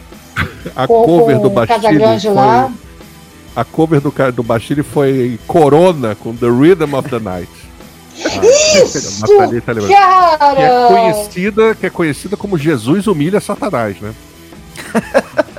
né? Vocês sabem dessa versão, né? Jesus humilha Satanás. né, né, né? Foi deprimente mesmo. Um momento assim de você pensar, nossa, quão baixo eu pode crer. Acho que eles tinham assim, vou pegar uma cantora brasileira e vou, vou, vou fazer um cover dela Mas aqui. a Corona é brasileira. Justamente... Quem cantou, essa Corona... Corona é brasileira. É brasileira. Pensando, não, cantora brasileira, quem? Então... Elis Regina? Não. Vamos lá, quem? É... Isso que eu tô falando. Elza Soares? Não, vamos de Corona, que é essa aí que a gente vai fazer. né? Vamos embora. Jesus humilha Satanás, foi, essa, foi esse grande sucesso do Bastilho mesmo. Ela também foi homenageada, né, pelo, pelo Black Panther e Devotos também, com uma música muito forte. E sim, sim. isso me, me lembrou muito assim, o show da Ludmilla, acho que teve outras bandas também. Teve Usou um tributo muito a Elsa, o, né? o, o backdrop, né? Com, com, como para contar uma história, com muitos vídeos esse ano, né? Não sei se foi impressão minha. A Ludmilla usou isso, acho que Green Day usou isso também, outras pessoas usaram isso usar o backdrop. começou o show dela com uma música da Elza Soares. Foi interessante. Eu vou te falar que, é, eu, vou te falar que então esse show que me decepcionou. Eu esperava muito mais da Macy. É. Ah, eu não acho eu ela boa cantora, não. Não sei o que, que, eu, a galera vê nela, cara. Eu, eu acho, acho, a banda acho, boa. A banda tava boa. Eu acho ela boa cantora, mas eu esperava mais do, do show. Dizem que ela é completamente doidinha, né? Dizem, reza a lenda que ela é doidaça, assim. Eu ah, achei, viu? achei o show fraco. O rapaz foi entrevistar ela, acho que do. Não sei se do G1, se de onde que é. Foi entrevistar com medo, né? Porque ela não gosta de entrevista. Também né? queria. pode vir qualquer coisa dali. Ela falou, pô, não, pode ficar tranquilo que eu não vou fazer nada, não. Eu, com medo. Calma, relaxa aí que hoje eu tô tranquilo. É, é basicamente isso. O. Aí falou que o show, show do Fallout Boys. Eu não assisti esse show, foi, foi com outro colaborador. Eu achei meio chato, mas eu não, confesso que eu não tenho muita, muita informação para dizer, porque eu não, não curto muito a banda. Mas. É. Eu, eu curti, que... mas assim, realmente foi um show, um show. É, é, é... Eu, eu, achei que eles fossem né, ser mais animados, de repente. Botaram lá o fogo no piano e tudo, mas não, não, não convenceu, não. Entendeu? Mas assim, pra fã, foi legal. Teve gente que voltou ao seu, ao seu, sua adolescência. Amanda foi uma que voltou à sua adolescência, entendeu? Mas não achei também nada demais, não. Foi só um prelúdio para o Green Day. Pois é, o que é Rita Ora, né? Eu tô falando aí, Rita Ora fazendo cover de Kate Bush. O que é Rita Ora, né? Por quê? Gostaria Rita de perguntar à pessoa que teve a ideia de trazer a Rita Ora. Oi, você trouxe a Rita Ora? Parabéns. Ela, ela é jurada do X Factor, né? Não sei, é? É, ela é jurada do X Factor. Porque eu conheço ela só como isso, porque, né? Pô, chamou o Pablo Vittar pro palco. Aí fez lá uma, uma bateção de, de bunda e tudo mais. Aí fez cover de Kate Bush, atirando para todos os lados, né? Porque ninguém conhecia a carreira da Rita Ora, eu acho. Poucas pessoas. Mas. Aqui, ó, o. Diz o. O Zionic Futebol é um porra ao vivo em di, e em disco. Aí, detonou falou. O... e ele também achou que ficou estranho também o Sepultura com a orquestra. Ele botou aqui que Cara, achei muito ruim a música. Sepultura com orquestra. Que... Teve uma hora que o público tava gritando OSB, OSB. Foi muito ruim aquilo. Muito ruim. Cada vez que o Sepultura conseguia embalar um pouco, cara, parava o show para ter um interlúdio instrumental, uma coisa assim rebuscada, como o André Kisser fazendo aquelas coisas ali e tal. Aí, enfim, eu achei travado o show. Talvez se fosse um, um outro tipo de conceito ali, talvez funcionasse melhor, né? Agora, outra coisa que tem que ser dita também, aquela homenagem a 85 foi uma das piores coisas que eu já vi na minha vida. Em todos os tempos, assim, eu acho que só quem odeia 85 poderia ter pensado num, num troço como esse, cara. Você destruiu 85 ali completamente. Vi de presença de Luísa Souza cantando Queen, Love, né? Love of My Life.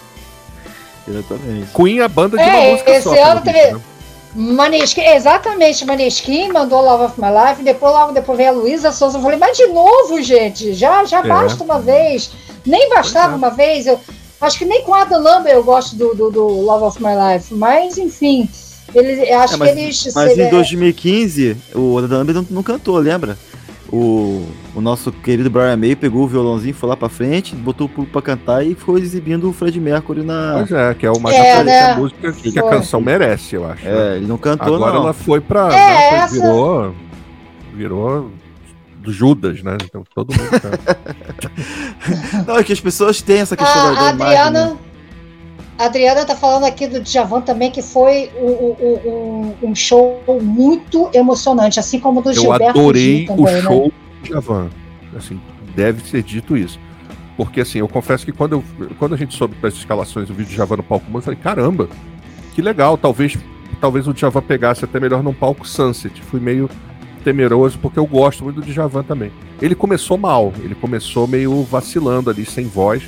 Mas, cara, ele engrenou e tinha uma coisa, tinha duas coisas no show do Javan muito bonitas. O palco estava muito bem feito, uma cenografia linda, assim, um uso de telão muito bonito. E que banda, cara, que o Djavan Pô, colocou. A banda, bandaça. Isso, isso, não é novidade, né? Pra quem Verdade. ouve os discos do Djavan, a gente sabe que o cara não brinca. Agora, uma bandaça e o repertório dele, quando ele engrenou, cara, sai da frente. O público na mão, emocionado. Eu também fiquei emocionado aqui. Eu acho que é um cara que merece respeito pra caramba e teve um reconhecimento ainda que eu acho que foi importante. Ai, eu.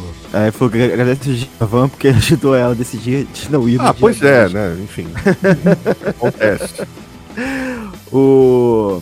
Gustavo gostou. O Guga falou do Pepeu Gomes também, no, no, em 85. Eu não, é. eu não vi, não. Não, não. Mas assim, eu acho que Pepeu Gomes dificilmente dá um show ruim. Eu, eu sou, o Matuê tocou esse, esse traduto aí? No tributo? Não, Matue foi um. Quem, quem foi tocou foi o Xamã. Xamã com o Ivan Lins. Eu achei ok o show, a apresentação deles. Ó, Line, que nada a ver também, disse a Nathalie, não sei se tocou também ali. E ele acha que o Sepultura tinha que ter estudado mais isso. Estilo... A questão do Gustavo, Gustavo, deixa eu falar para você. O Sepultura, quando um vem sempre, eles querem sempre justificar a presença do Sepultura com alguma. Para, tipo, ah, uma novidade. Já botaram com tambores franceses, já botaram com é, Sepultura quem, já, já botaram com Zé, Ram com Zé Ramalho. Sepultura Zé Ramalho, com os canaris de Petrópolis. Geral. É, é, sempre com alguém, é sempre pra justificar a presença da Sepultura. Muito é, raramente vai ver Sepultura quando ele só, o disco, como poderia, porque o quadro é um descasso, o último de Sepultura, e botaram ele pra tocar com a orquestra, que a orquestra tem que sempre tocar no Rock in Rio, no Palco Mundo, na estreia do, do, do, do Rock in Rio. Quando vai pro Palco Mundo, ela toca, isso é tradicional. Que porra, né, assim, É, sempre abre com ela. Então, pra abrir, a, a, tá lá a orquestra e também ter o Sepultura juntaram. Ah, vamos juntar logo os dois e ver como, como vai fazer? Certamente, cara, para tocar com orquestra tem que ter muito ensaio. E a gente sabe que talvez não tenha tido os ensaios suficientes. É porque é muito ensaio mesmo. Nossa quantidade de instrumentação, mudar arranjo, essas coisas todas. Então, é isso aí. A questão foi essa, acredito. O que é errado, né? É errado não ter ensaio, né? Um show dessa magnitude. É errado. É, não. Assim, não, pra mim foi ruim. Foi ruim. Achei, achei o show meio Sepultura amador foi até. legal, mas a, a função dos dois. hum, É, achei amador essa, essa, essa junção ali, pra mim não funciona não. O que, que vocês acharam do Nossa, tinha um violino, violino ali junto com a voz do Derek, pelo amor de Deus, tô horrível. Não, e aí tem aquela coisa de vestir os músicos eruditos com uma roupa mais rock, aí fica aquela coisa, aí mostra sempre uma solista ali de, de violino, de cello, bonitinha, aí fica mostrando. Bandana. é. Muito caído, cara, um clichêzaço, assim, total. O Living Color, que a Adriana tá perguntando, eu curti o show porque o Living Color é difícil dar um show ruim, né? Agora eu achei que também demorou a engrenar. E outra, eu acho que o Steve Vai foi absolutamente desnecessário desse show. Pra mim, só um show do Living Color seria melhor. Acho que o Steve Vai deveria ter ido assim antes, porque achei caída a participação dele. Quando ele chegou aí, ah, vamos tocar lá rock and roll do Led Zeppelin, sei lá. Preferi o Living Color tocando seu como foi o show do Living Color no Circo Voador, a coisa de dois, três anos, que foi uma metralhadora de, de hits aquilo, um troço sensacional. Se fosse aquele show de novo, seria o melhor do festival. Melhor que o Green Day. Sensacional mesmo. Eu, eu, eu- eu acho que essa presença do, do, do convidado no show, né? É, pareceu mais uma coisa de uma participação, né? Vou, deixa eu tocar com você essa- essas covers aqui. Vamos tocar o quê? Toca junto aqui. Vai ser uma coisa até, até com pouco ensaio. Te- Teve. o- Uma alguém canja. que Filmou um ensaio. É o chama, Exatamente a isso. famosa canja. É, mas eu, eu sei isso lá, eu achei meio sem sentido, cara. Que o, o, o, o Living Color tem um puta de um guitarrista que é o Vernon Reed, né? Então, Não. sei lá, fiquei achando aquilo. Ainda que tenham estilos bem diferentes, né? Eu achei desnecessário. Aí o, o, o- Quando eu falei com. Entrevistei o Calhão, que é baterista, um dia, um dia depois do show. Ele falou que isso não foi a primeira vez, eles tocaram juntos num tributo ao Hendrix. Numa, então já tinham tocado. Então, talvez por isso que a música do Jimi Hendrix estava lá no. Mas eu achei só que o problema, eu não gosto dessa parada de se juntar pra tocar cover. Eu não curto muito isso. Não, mas assim, o, Vou o fazer um monte de já tem uma versão de Crosstown Traffic gravada. Não, não é- eles. É, Não foi especial pra esse, pra esse show, não. Ele já tem uma cover de Crosstown Traffic de- antiga já. Mas eles fizeram com o Steve Vai, ok. Faz parte do tributo ao Hendrix, beleza. Mas enfim. É, É, o Color costuma tocar cover no show deles também. Eles costumam tocam, eles tocam The Who, eles tocam The Clash, The Clash, tocam The Clash, tocam esse, esse de esse de se gravaram no, no quando eles o Back in Black. Então eles, eles costumam fazer essas coisas. Mas eu, ach, eu achei que, tipo, se tivesse só o Vernon Reed ali, seria praticamente a mesma coisa. Só questão que é o Steve vai e tal, né? Trazer. Só que o, o, o Steve vai vir só pra tocar com o Living Color também, é até desrespeitoso com o Steve vai, eu acho. Também Mas achei, achei que ele poderia ter um show era- só né? dele. Vai ser um convidado. Isso eu ia perguntar, foi só ali, né? Foi só ali Foi. que, que ele. Que ele... É. Enquanto a Luísa Souza teve três shows, o Steve Vai só teve um. Teve um, um pedacinho, né, do Living Color. Isso a Vai, Globo não mostra. Né? É isso aí. Tá sem moral o Steve vai pra quê? É. O Steve veio e foi embora e ninguém notou muito. Steve é o cara legal que gostou do Brasil, mas ver, ver ele com o Venom é bom pra quem curte guitarra. É verdade. Pra quem curte guitarra é um, é um prato cheio. Só que a gente tá falando aqui que o Steve vai, pô, parecia uma, um, um convidado que morasse aqui no Brasil, uma, de uma banda, vai lá, toca ali rapidinho com o André Kisser, né? Participa lá com o André Color, né? Kisser, né, pra É. isso. Exatamente. Mas é, é isso, meus amigos. Amigos, é o seguinte, ó, duas horas de live aqui. É, a gente acho que falou de praticamente tudo.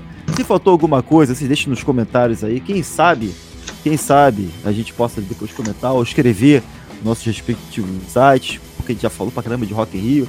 O céu não É aguenta verdade. mais, eu tive que convencer o céu. Falei, céu, vamos, por favor, ajoelhei no milho e tudo pra ele vir falar de Rock in Rio. Não Eu vim aguentava mais. rapidinho. Não, vim rápido. Olha, Não, eu, não eu consegui, ó, é isso, ó, Noemi tá aqui falando de Rock in Rio também. Gente, a parada é a seguinte, duas coisas que estão assistindo a gente aqui. O Céu, o site dele, Celular Pop, que fez a cobertura, tá lá. É, a Noemi participa com a gente aqui, você bota nos comentários aqui, Noemi, participa mais tal. É, faz isso que aí ela vem. Ela ela fica. vem, essa sim tem que ajoelhar no milho pra, gente, pra ela vir. É, tem que co co- cobrar aqui pra ela, pra ela aparecer. A, a Evelyn, que tá aqui, gente, não sumo. A Evelyn mandou uma mensagem, cara, muito legal. Evelyn, obrigado pelo carinho. Uma mensagem no privado falou: Caraca, vocês não vão fazer mais lives? E tipo, não foi só ela, teve outras pessoas que mandaram também, mas eh, ela eu até mandei mensagem, ó, vai ter hoje.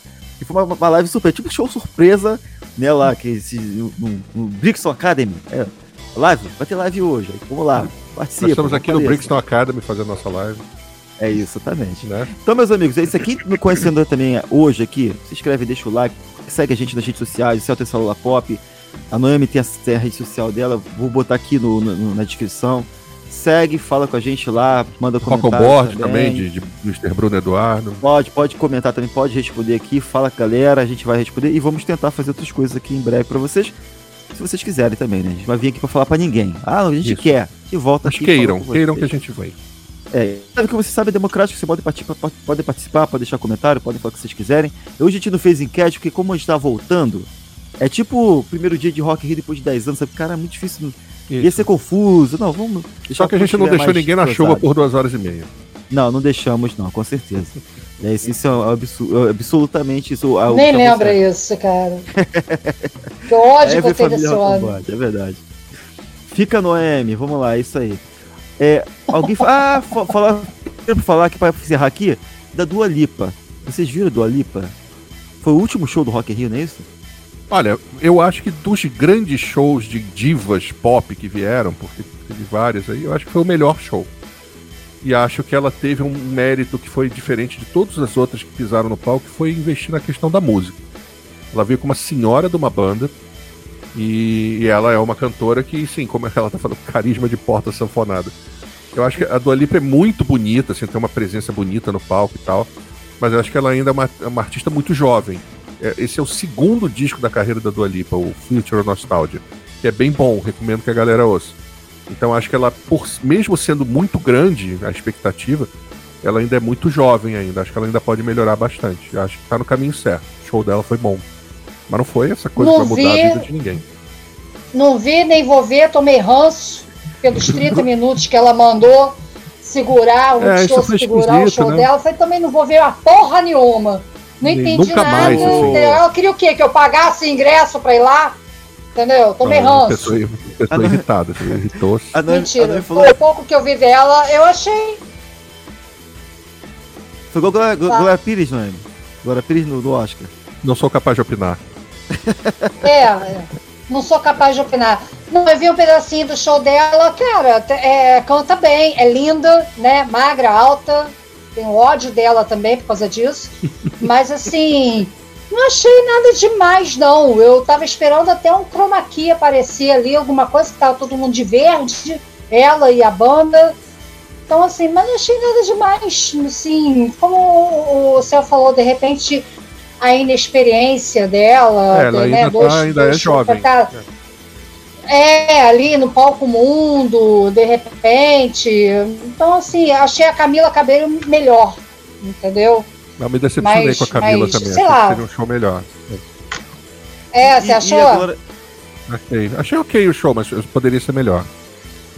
E a Glória Groove aí que o Gustavo tá falando aqui, a Eve também comentou. Você assistiu? Ah, porra. Glória Groove é diva, né? É diva. Cara, eu, um belo show. Assim, um show bacana. Eu achei que fosse travar ali, porque tinha muita produção de figurino, de, de cenografia, de telões, e troca de roupa, troca de roupa. Mas a- ela deu conta do recado ali. Acho melhor do que qualquer outra cantora jovem que tem aí, sonsas e coisas assim, porque ela mostrou que o negócio ali é, é mais, é mais profissa, entendeu?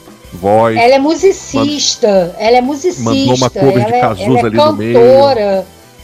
É, ela tem é várias referências, ela tem referências de, de, de, de pop, do jazz. Isso, soul, teatro, ela tem essas assim referências. foi, Exatamente. foi um, um outro Exatamente, nível. como você falou. Ela seria, ela seria uma escolha muito melhor que a Luísa Sonsa para pipocar, para arrosar no, no Rock in Rio.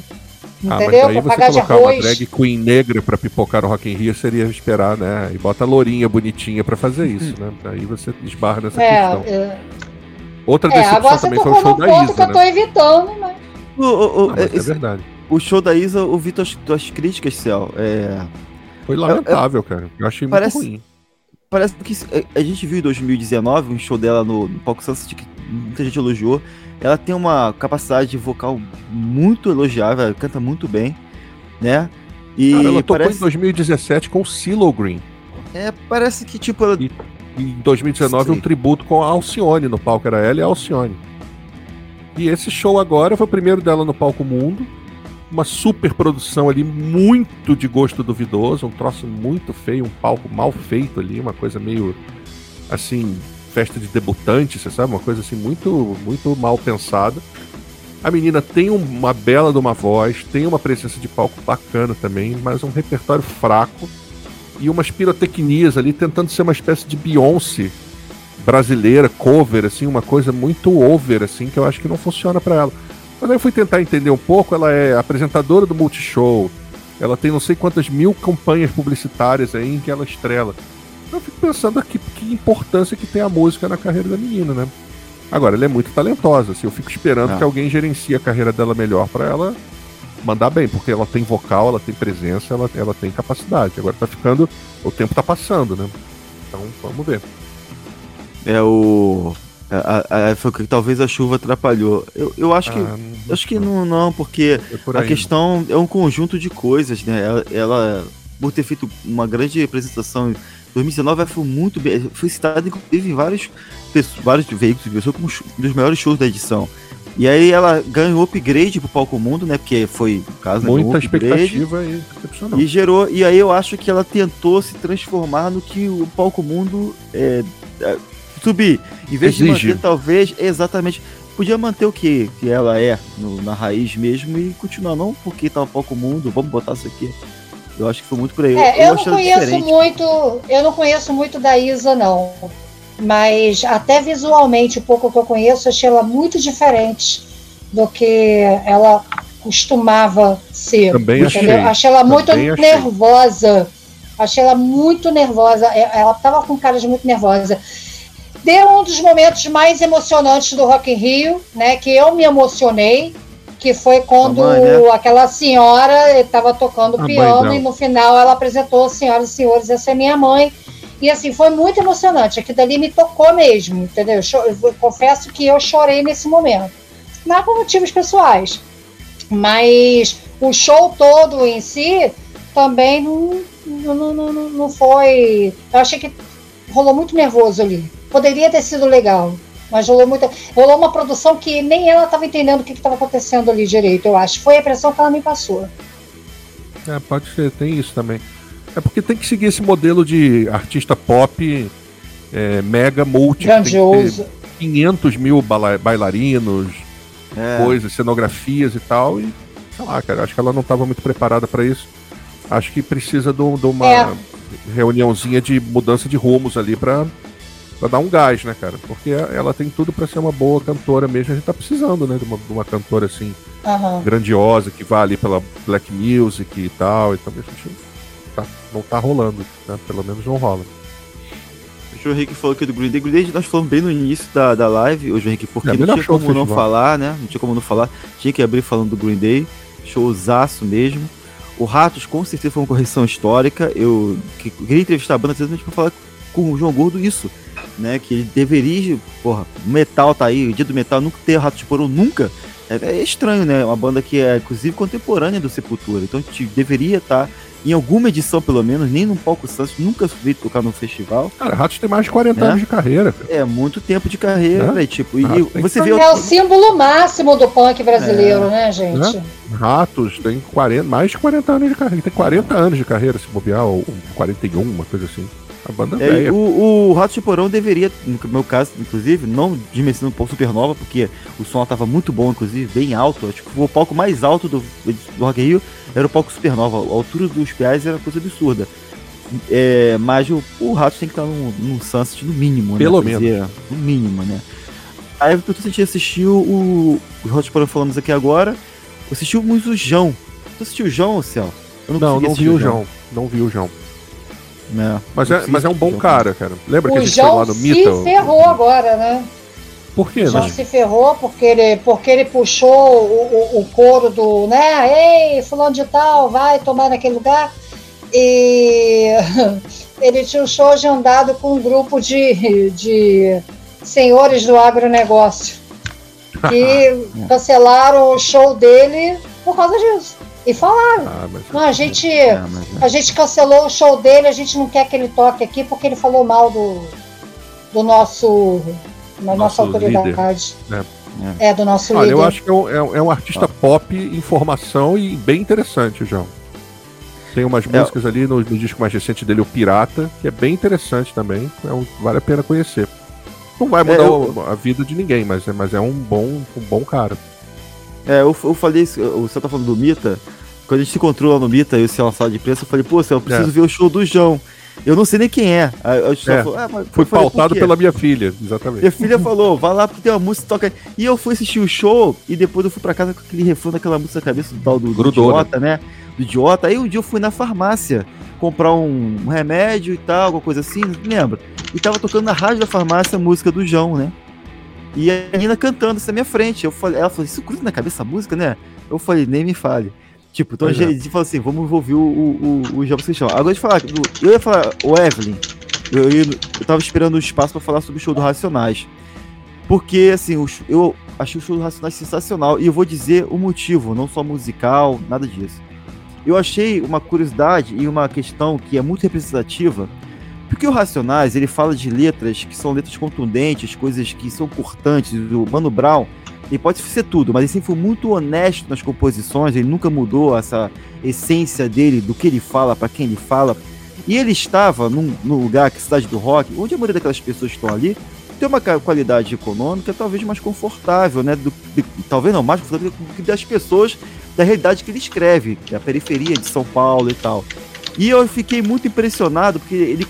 Algumas letras, inclusive, depois do sem refrões, as letras, eram cantadas por todas aquelas pessoas que estavam ali, mostrando que isso é a capacidade de comunicador que ele tem de trazer uma coisa e fazer aquelas pessoas cantar esse tipo de letra, se identificar com aquilo é uma coisa muito impressionante. Eu fiquei muito impressionado. Que não é só Diário de um Detento, não, letras são menos, menos famosas, todo mundo cantando do início ao fim, difíceis de gravar, porque rap, a gente sabe, a gente quando era moleque, nosso desafio era, era gravar letras de- do, do, do Legião Urbana, como é que é?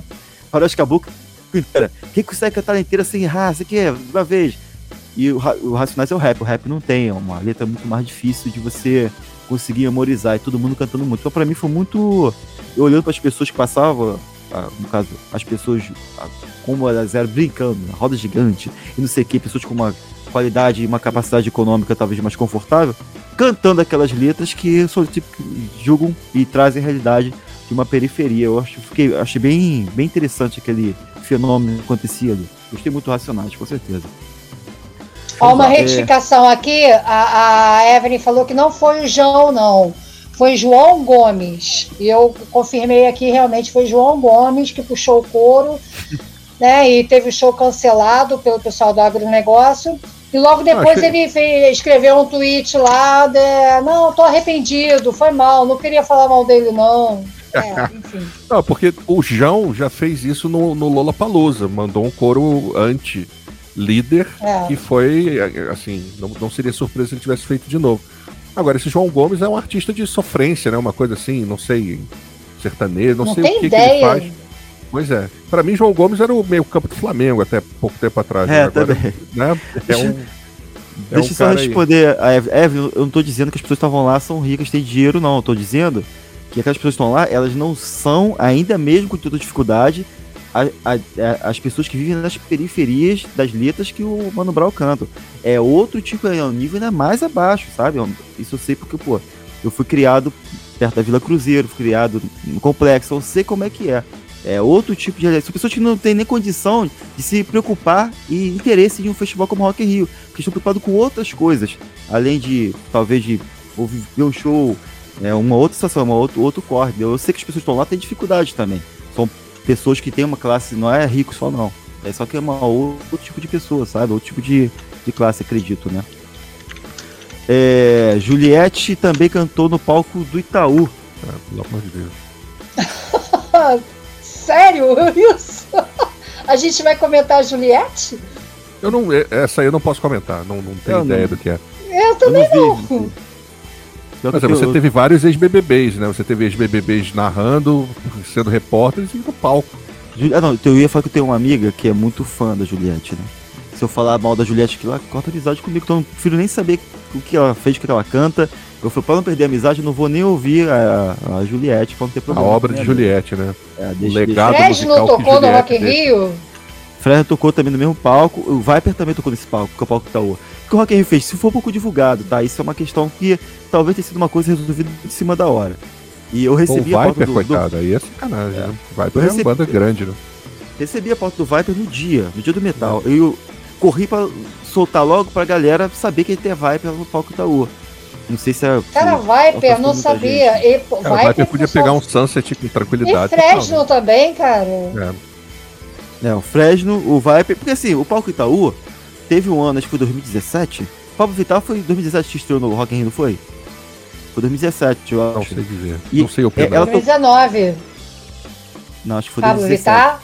Foi 2017, não. Quando ela estreou, 2019 tocou no Palco Mundo, não foi o Sunset, sei lá.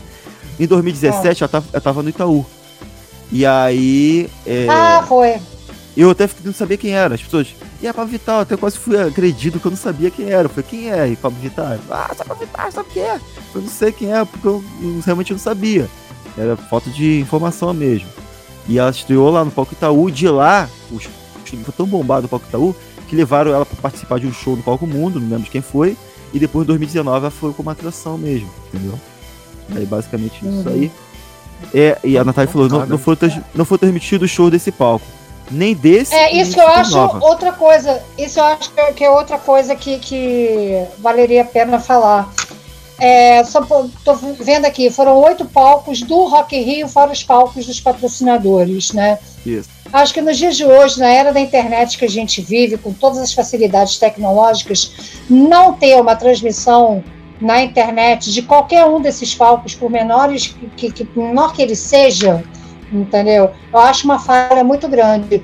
Primeiro, é, deixar de transmitir para poder vender ingresso não tem sentido também. Não, porque os ingressos do Rock in Rio se esgotam no momento que abre. Então não é isso. A gente já sabe. A galera que é compra isso. sem nem saber o que vai ter no dia, meu Deus. Exatamente. Então, assim, não transmitir esse show, seja dos patrocinadores, seja do palcos, dos palcos oficiais do, do, do, do Rock in Rio, dos outros palcos menores, eu acho uma falha muito grande.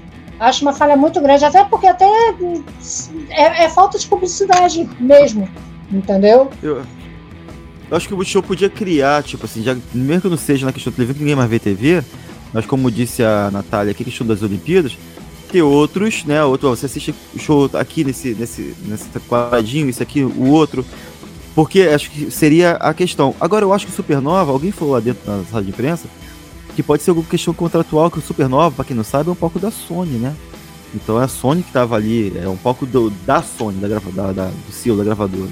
Então não sei por que motivo, que na minha opinião era um palco que tinha artistas maiores do que o Espaço Favela, que foi, passou no caso a show da Drena, passou Gangrena, mas Supernova teve artistas maiores ali. Então poderia ter passado Supernova. Eu acredito, né? Eu até esperei que fosse passar, mas não. Dessa vez não rolou. Talvez numa próxima edição. Ou se for uma questão contratual, né? Não dá para saber.